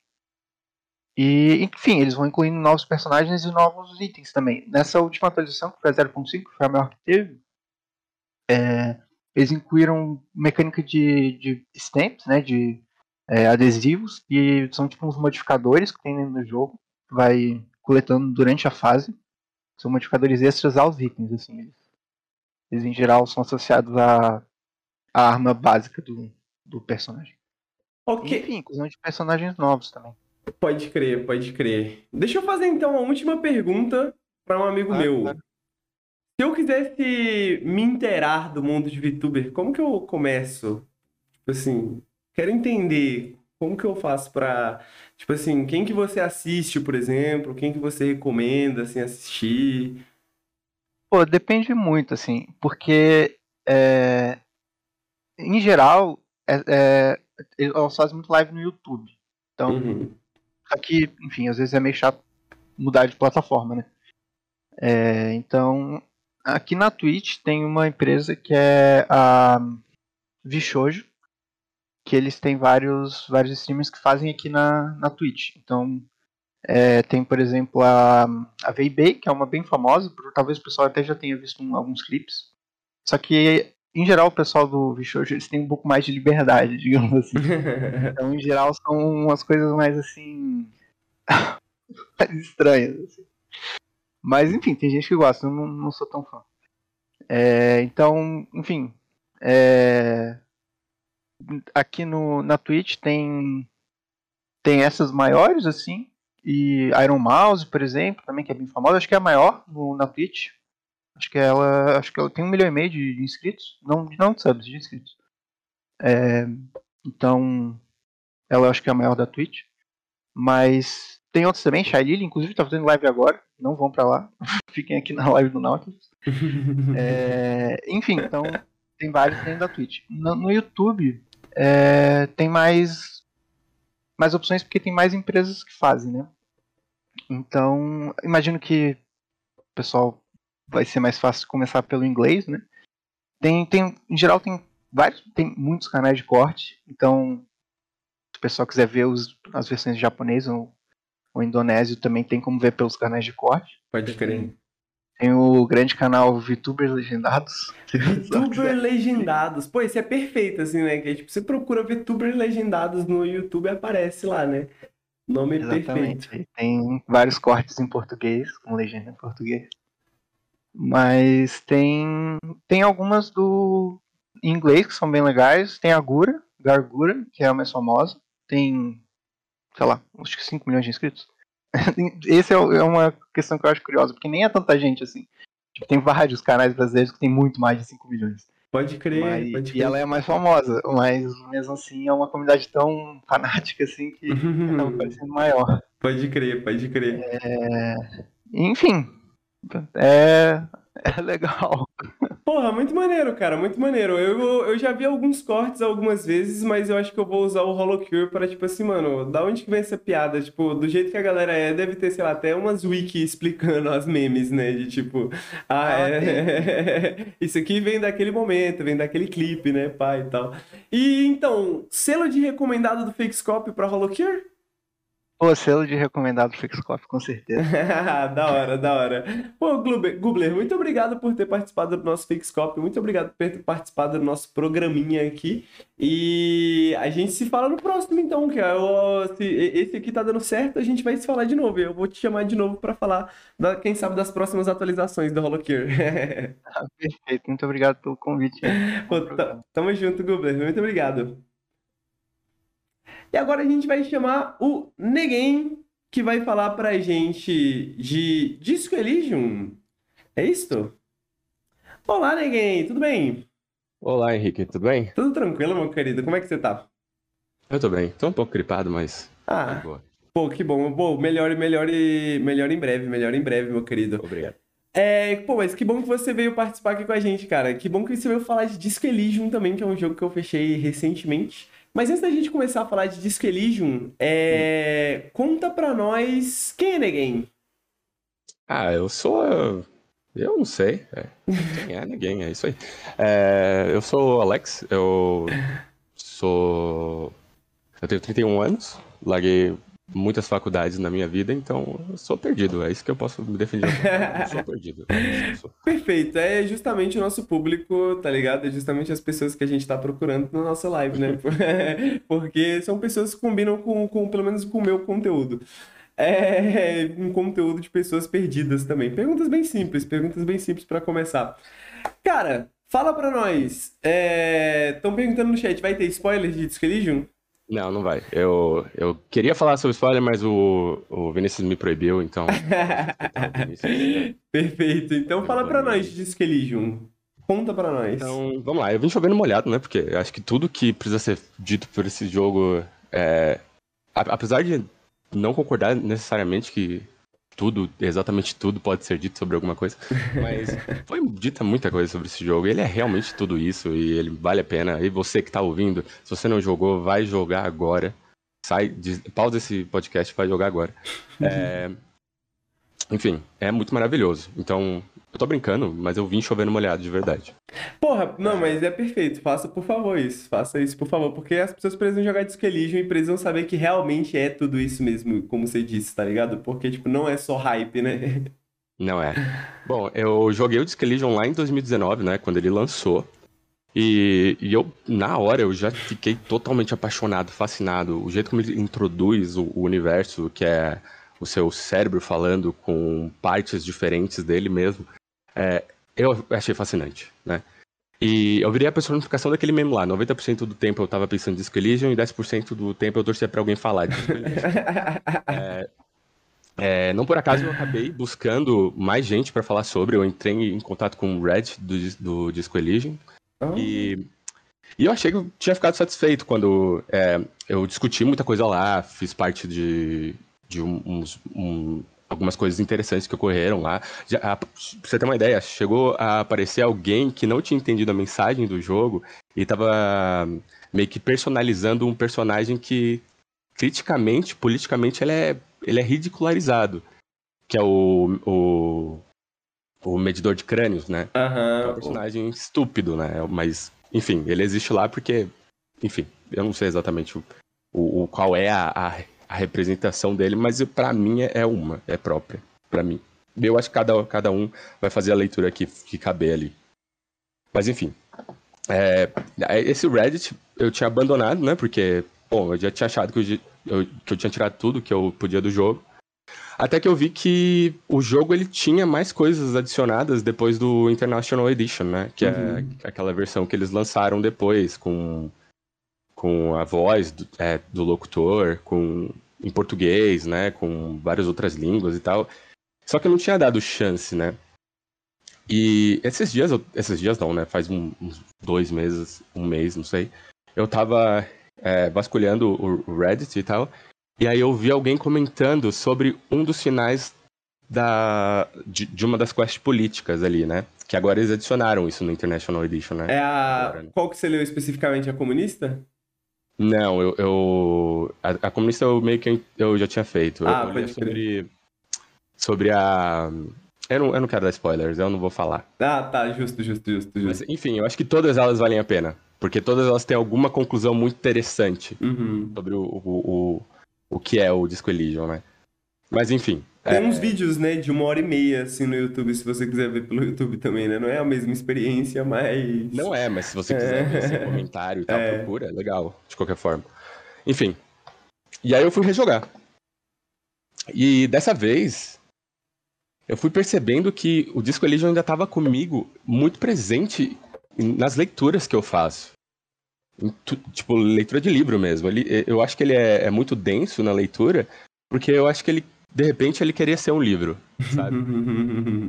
Ele é muito poderoso nisso, é, de ser essa coisa entre, entre esses dois, essas duas mídias.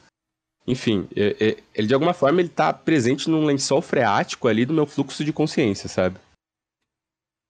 Nossa, Não, P- não na, não na, na- na escrita dele, mas no modo como ele escreve, descreve as coisas, enfim. Com um ritmo de disco tocando ali no fundinho da mente, né? Aquela musiquinha, o jazzinho no, no- no- que, que mal você sabe que tá lá, mas tá presente, fazendo essas coisas estranhas lá naquele cantinho estranho, naquele quarto escuro. Mas enfim. é, E eu, fui- eu fui percebendo isso do. Que ele tá presente né, na- nas formas como eu fui entendendo o, o que tá sendo narrado e tal. Depois que eu, eu, eu fui ler algumas coisas de realismo fantástico. Eu sou apaixonado por realismo fantástico, né? É, eu li Borges, Calvino, Murakami e Saramago.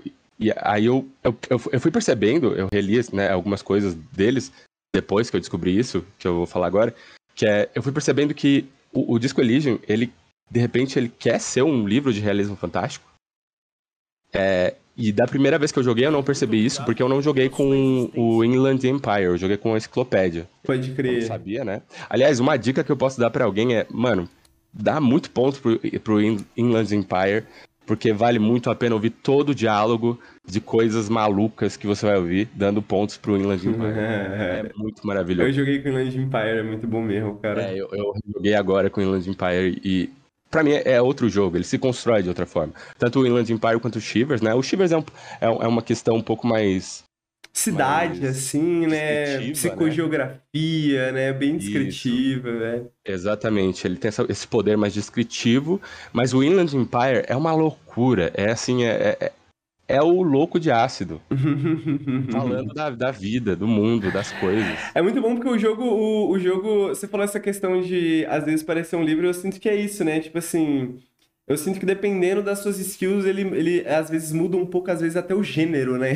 Tá ligado? Exatamente. A forma como ele vai descrever, como o fluxo de narrativa do, do, do livro e tal. Enfim, é por isso que eu acho ele maravilhoso.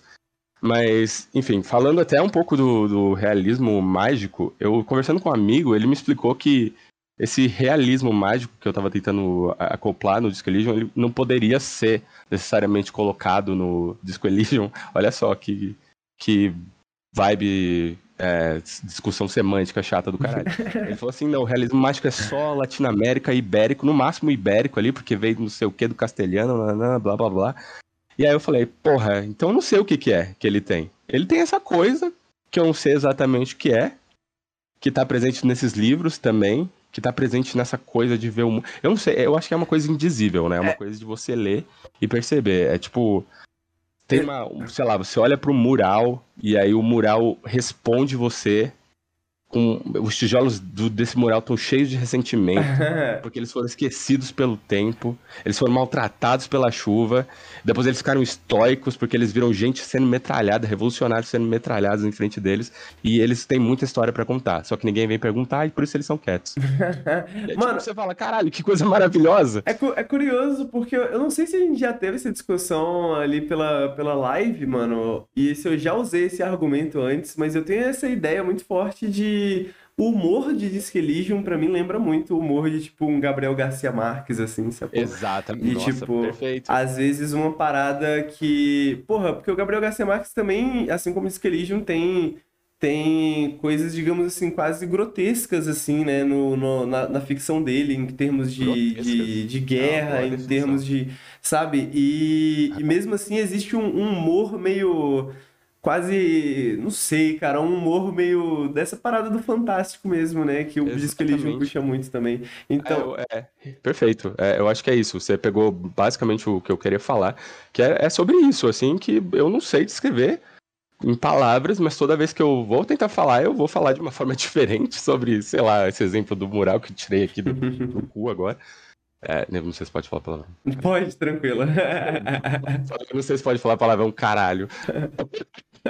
É, enfim, é isso. Eu vim chovendo molhado, mas ao mesmo tempo, tudo que tem pra ser dito sobre esse jogo precisa ser dito inúmeras vezes. É isso. Pô, papo reto, esse jogo é fantástico, Falaria fantástico algo, mesmo. Mas não vou até Só um segundinho. Não jogando nada ultimamente, só joguei recentemente Ocarina of Time 3D no meu 2DS. Enfim. Não continuei ainda, só fiz a primeira dungeon, mas zerei o de Pá, Nintendo Muito obrigado, 64. Thales. Muito obrigado pelo Pix. Tranquilo, meu querido. No próximo, quem sabe você participa. No próximo, quem sabe você, você troca uma ideia com a gente.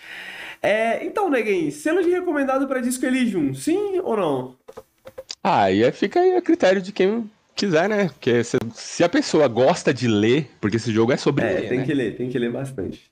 A- apesar de agora ter o, o narrador, mas assim, tem que gostar, porque a, a narrativa dele é, é, é esse, essa coisa densa. É engraçado porque, tipo, eu tem alguma coisa no texto de Disco Elysium que me diverte, assim, eu posso dizer, eu posso contar no dedo, assim, a quantidade de autores que, tipo, eu sinto que eu realmente me divirto lendo, assim, tá ligado? Tipo, sei lá, é uma parada tipo, aquelas coisas que você lê, não sei, ele, ele, ele consegue ter um apelo, assim, pra mim, que eu... Eu leio gente chapada. Eu só leio gente Talvez por isso. falar do mundo de, de forma chapada. Se você vai falar. Tipo Humberto Eco, não gosto. Gente que fica falando. Ai, é, e a vida é assim, assim, assado, e o mundo é assim, assim, assado. Eu gosto de gente chapada, eu gosto do, do Mutarelli, eu gosto do Saramago, eu só gosto de gente doida. É, e o pior, mas é o pior que eu pego, se, se, se você pega, sei lá, um Shira Melville, tá ligado? Tem umas paradas que, um Thomas também. Pynchon, tipo, é umas paradas que são um pouco, às vezes, é, difíceis de ler, e eu sinto que o Disco Elysium, tipo, ele não, ele não é fácil, mas ele não, ele não é, tipo, inacessível, tá Eu ligado? diria Ele, que ele não te, ele não te sube- subestima. é, exatamente, eu diria que é exatamente isso. Ele não te subestima, mas eu acho que ele ainda busca esse apelo, assim, de tipo, mano, tem uma piada, tem uma piadinha maneira ali, tem uma parada engraçada, não ir muito fundo às vezes, tá ligado? Tipo, Exato. e só fundo o suficiente pra te deixar e te deixar. Será que eles estão falando disso, mas eles não vai, tipo, entrar num bagulho gigantesco, né? Tipo, em 30 parágrafos, saca? Tipo, ele, ele tem uma parada, assim, de uma acessibilidade, digamos assim, na, na, na, na maneira que ele constrói o texto, eu diria, talvez, não sei. É, eu diria que o que você tá tentando falar é o sublime, né? O que eles falam do sublime. Que, é, que eles falam que é essa coisa que é, não se fala, tá, tá dentro do, do, do, do, do- do texto, não é abordado no texto, mas vem, vem de repente, te dá uma surra, faz você chorar, correndo, e aí fala, foi sublime. É bem isso, mano. Tipo assim, um, um jogo muito construído no momento, no momento a momento ali, né, do texto ali e tal. É, eu gosto muito de como esse jogo trata o texto. É, pra mim é fenomenal. Pô, nunca é chover no molhado quando se trata de Elysium, porque todo mundo tinha que jogar Disco Elysium, papo reto mesmo, ninguém. Pô, eu Então é fico- feliz que você tenha trago essas, eh, essas opiniões sobre Disco Elysium, porque, pô, mais um especialista aí, né? Então a gente trouxe vários hoje, mas um especialista no jogo que tá falando. Muito obrigado, Neguei. Não sabia que você era tão, tão... Sabia tanto de Disco. Vamos trocar umas figurinhas depois também, cara. Ah, beleza, beleza. Valeu, Neguei. Muito obrigado por participar do Fake Scope, meu querido. Falou. Tchau, tchau. E agora, chat, a gente vai trazer o Vinícius novamente para falar, a última pessoa que a gente vai trazer hoje, né? O Periscópio, né? Até que durou bastante, olha aí. E a gente vai trazer o Vinícius para falar de A Space for the Unbound, um jogo que, inclusive, eu estou bastante curioso para saber sobre. Tudo bem, Vinícius? E aí? Olá, voltei. Olá! Voltei, né? Voltei, né? Porque eu tava aqui organizando, né? Eu tava refletindo com o meu tic-tac aqui, né? E daí vocês estavam comentando de chover no molhado. Aqui eu vou chover no seco mesmo. No seco. Porque ninguém fala desse jogo, mano. É, é incrível. E eu cravarei aqui que esse tranquilamente, com facilidade, entendeu?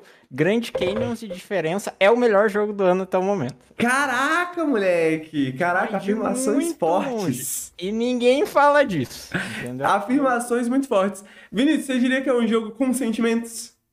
Exatamente. Pra começar, esse jogo é um jogo sobre sentimentos, né? Então, a Space for the Unbound é um jogo que vai tratar de uma. Basicamente, ele vai tratar de temas é, coming of age, assim. E daí ele vai tratar, assim, de dois adolescentes é, no colégio. E daí ele vai contar uma historiazinha que vai envolver temas fortes, mano. Devo dizer que temas fortes, assim. Pode ser gatilho até pra algumas pessoas e tudo. Tipo, ele vai tratar de relação com os pais, ele vai tratar de depressão, ele vai tratar de bullying, esse tipo de coisa, né? E basicamente ele é um jogo feito pela Mojiken, que eu não sei se alguém conhece, mas a Mojiken faz jogos de emoção. É basicamente isso. E ela é uma desenvolvedora indonésia, mano. Então esse joguinho tem uma pixel art linda de morrer. Ele se passa em uma cidadezinha da Indonésia nos anos 90, né? Então ele tem muito essa vibe assim de é, você sente que você tá conhecendo um local novo quando você tá jogando o jogo, sabe? Eu não sei se você tem essa sensação às vezes com alguns videogames de regiões específicas Uhum. Sabe? Mas, tipo assim, você vê que tem coisas que parecem muito próprias da Indonésia nesse jogo. As músicas que você escuta, a, os locais que você entra, o tipo de sinal que você vê na rua, por exemplo, quando você tá andando com o personagem e tudo, sabe? Isso é doideira, esses sinais culturais, né? Às vezes é tipo um instrumento na música, assim, você já, tipo, se transporta pra um certo lugar, assim, né, velho? E, e- exatamente, exatamente. E daí eles vendem muito bem essa ambientação, sabe? Eles te botam nesse mundinho e daí no fim você jogando, ele funciona muito como um joguinho de aventura e quebra-cabeça, assim, Uhum. como aqueles jogos é, antigos da Double Fine, por exemplo, né, e da LucasArts. Só que ele é mais narrativo, em termos que ele não vai te bocotar em puzzles extremamente complicados, ou ele não vai travar sua progressão porque você tem que, não sei, combinar uma galinha com uma chave de fenda pra fazer alguma coisa, entendeu? É- é- as coisas são bem simples de se entender assim, e você sente que tudo sempre tem um bom motivo narrativo, sabe? De, do que tá acontecendo. E a história dele, mano, é simplesmente excelente. É tipo assim, é, é- é o que ele é sobre e ele é mu- muito bom nisso, assim, muito bom. Ele trata de temas muito sensíveis e eu sinto que ele trata muito bem desse desses temas, assim. Ele não é leviano ao falar desse tipo de coisa, sabe? Ele não dá soluções fáceis, né? E eu acho que você acaba de uma forma ou de outra se identificando com os personagens de várias formas diferentes. E daí, e daí Será ele tem essa pegadinha assim, que é muito uma pegadinha que tem hoje em dia com com anime japonês assim, tipo tipo Your Name, sabe? Não sei Pode se a crer. conhece, que é um negocinho de tipo é, temos essa história aqui desses personagens que é uma história muito cotidiana, mas a gente coloca elementos fantásticos dentro dessa história, né?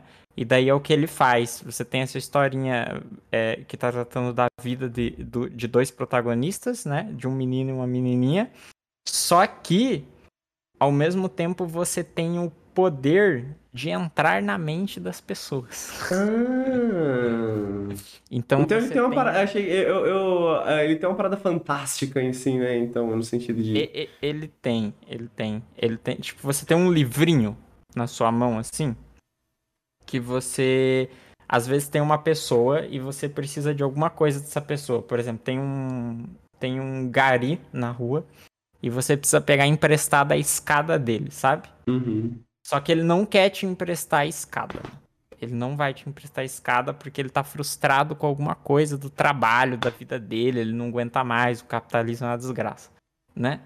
Daí você entra na, você abre um livrinho e você entra dentro da cabeça dele. Isso você faz com um personagem específico, tá? Você não pode fazer com todo mundo. Mas você entra dentro da cabeça dele e lá dentro vai ter algum tipo de puzzle narrativo. Você vai ver, tipo, alguma dificuldade que ele tá passando, sabe? Tipo, ah, tem, al tem algum motivo, por exemplo, que ele tá achando naquele dia em específico o trabalho dele horrível, ele tem algum trauma passado ou algo parecido. E daí você. Isso sempre vai envolver algo do tipo você encontrar algum item ou você aprender alguma informação que você vai entrar dentro da cabeça dele, conversar com o eu dele lá dentro ou entregar esse item para ele e ele vai se se se readequar, sabe? Ele vai mudar o pensamento dele ou algo parecido assim pra melhorar, digamos assim. Você vai meio que tentar ajudar essas pessoas.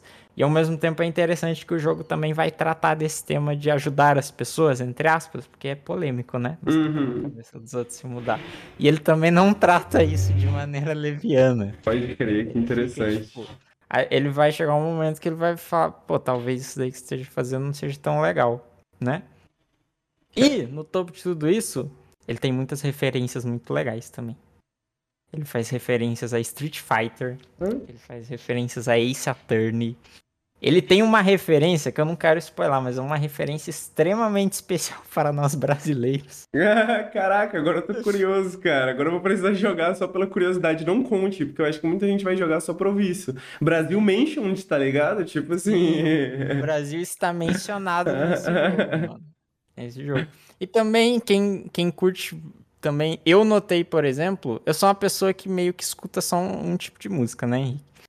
Um, um artista em específico, né? Mas eu conheço brevemente um pouquinho dos mais famosos, assim, e você também acha perdidas no jogo falas de músicas famosas. assim. Por exemplo, tem aquela. Não sei se você conhece aquela banda Panic at the Disco. Ah, com certeza, com certeza. Conhece? Uhum. Então, eu vi tipo umas duas. Acho que o, o roteirista gosta muito dessa banda, que eu vi umas duas frases de músicas do Panic! at the Disco dentro do jogo, assim. E, tipo, muito bom, mano. Eu acho que todo, todo mundo devia jogar, mano. É uma história muito legal. O jogo não é muito grande. Eu ia é... perguntar isso, quantas horinhas você levou? Eu levei nove horas pra fazer, isso porque eu tentei fazer tudo, porque ele tem um tipo de colecionável específico, que é o você tem gatinhos espalhados pelo cenário, né? E daí você pode achar esses gatinhos, e daí isso é muito legal. Você acha esses gatinhos, daí você faz carinho nos gatinhos, né? E daí você pode escolher o nome de cada gatinho. E daí tem 25 gatinhos pelo jogo. E eu fiquei procurando todos eles. Pô. E eu falhei porque faltou um. E eu não E o Raiko parto. Pô, eu era viciado em Neko Atsumi, então esse bagulho me pega também, viu? Agora eu tô com medo, agora eu tô com medo de jogar o Space for the Unbound. Curioso pela, pela menção do Brasil, com medo de jogar o Space for the Unbound. Então, o selo de recomendado Fakescope, Vinícius? Extremamente recomendado, amigo. Tipo assim, todo mundo devia jogar isso. Eu sinto que pouca gente falou. Eu sinto que ele fez sucesso, mas entre nós aqui na comunidade, Uhum.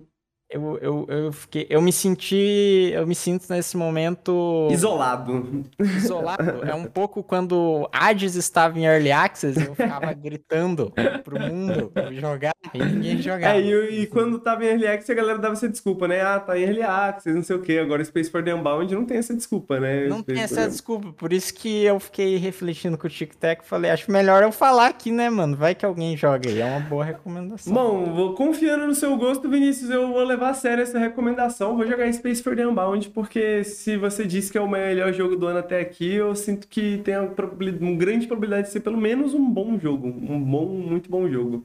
E Vinícius, queria te agradecer por você ter ajudado a organizar isso aqui hoje que a gente tá tendo, cara. Você quer trazer aí um comentário, falar aí com o pessoal, né? Porque você aqui tem, tem créditos na produção, né? Do, do Fake. Aí, é tipo, a organização não foi grande coisa, não. parecer. Eu só fiz uma planilha com 10 linhas, não foi, não foi nada demais. Tu Mas- comentou aqui no chat, falando pro pessoal o nome do jogo, quem que tava falando, quem que ia falar, organizou o pessoal na sala de espera. Pô, que isso, tem que valorizar, tem que valorizar. Tá, tá- tá aí. É... Tirando os recados que eu já dei antes, né? Que tipo, entrem na comunidade, entrem no Discord, apoiem e o caramba todo, né? É... Queria dizer também. Eu esqueci, amigo, é isso. Sem problemas, meu querido. DH é isso, amigo. Às vezes você esquece das Às vezes sabe? acontece. Ao vivo é assim, amigo. Ao vivo é assim, normal. Por isso que às vezes, às vezes a gente só inventa e continua. Ah, não, amigo, eu lembrei, amigo. Opa. Quer dizer, não sei se era isso, amigo. Eu queria dizer também que tá ocorrendo um assunto muito sério aí. O Henrique falou tudo que a gente tá fazendo e tudo, né? E daí. Pô, cadê o meu salário? É operação, né, mano? Não, a gente, é, a, a gente vai ter aquela reunião lá, né? Aquela reunião lá que tá pra acontecer desde 2020. Aquela reunião lá. É, acusações ao vivo de, de trabalho voluntário no Nautilus, tá, trabalho que não, não tá sendo pago. Tem que negociar, a gente vai ter que negociar, né? Vamos, vamos negociar, vamos negociar, Vinícius, vamos negociar. Aí, eu, eu já proponho, né, que quem vai ouvir isso vá no Twitter do Nautilus encher, encher o saco pra criar um sindicato de moderadores. É.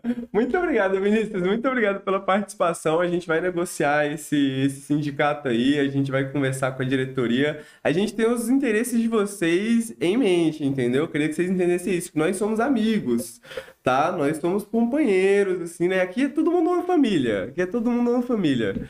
É importante deixar isso aí claro. É isso, amigo. É, vo- vo- você finge que fala a verdade, eu finge que acredito. É assim que a gente trabalha. Pô, Muito obrigado, Vinícius. Muito obrigado por ajudar hoje. Muito obrigado por participar. Valeu pelos joguinhos, pelas indicações também. E é isso, pessoal. Por hoje é só. É, queria agradecer o pessoal que está assistindo a gente aqui ao vivo na twitch.tv barra Nautilus Link, para o pessoal que está ouvindo no podcast. Queria agradecer o pessoal que está ouvindo no podcast, né? é, que a gente está disponível em todos os feeds de podcasts. Queria agradecer o pessoal que topou participar também. Se você não participou, também foi uma coisa de última hora, normal, não tem problema. Participe do próximo se você tiver interesse, é sempre uma experiência muito divertida. É, E se você gosta do nosso trabalho, se você quer que a gente continue fazendo esse tipo de coisa que a gente está fazendo, é, tem- considerem apoiar a gente financeiramente em apoia.se barra Nautilus, que a gente tem algumas novidades, inclusive planejadas aí para os apoiadores nas próximas semanas. Então, dê uma olhada lá no nosso plano de apoia-se, a gente vai dar uma mudadinha em breve, mas aí você já fica de olho, você já fica a par. E é isso. Pro pessoal que tá assistindo, pro pessoal que, que participou, meu muito obrigado. E a gente se vê no próximo Periscope. Tchau, tchau, gente. Beijos.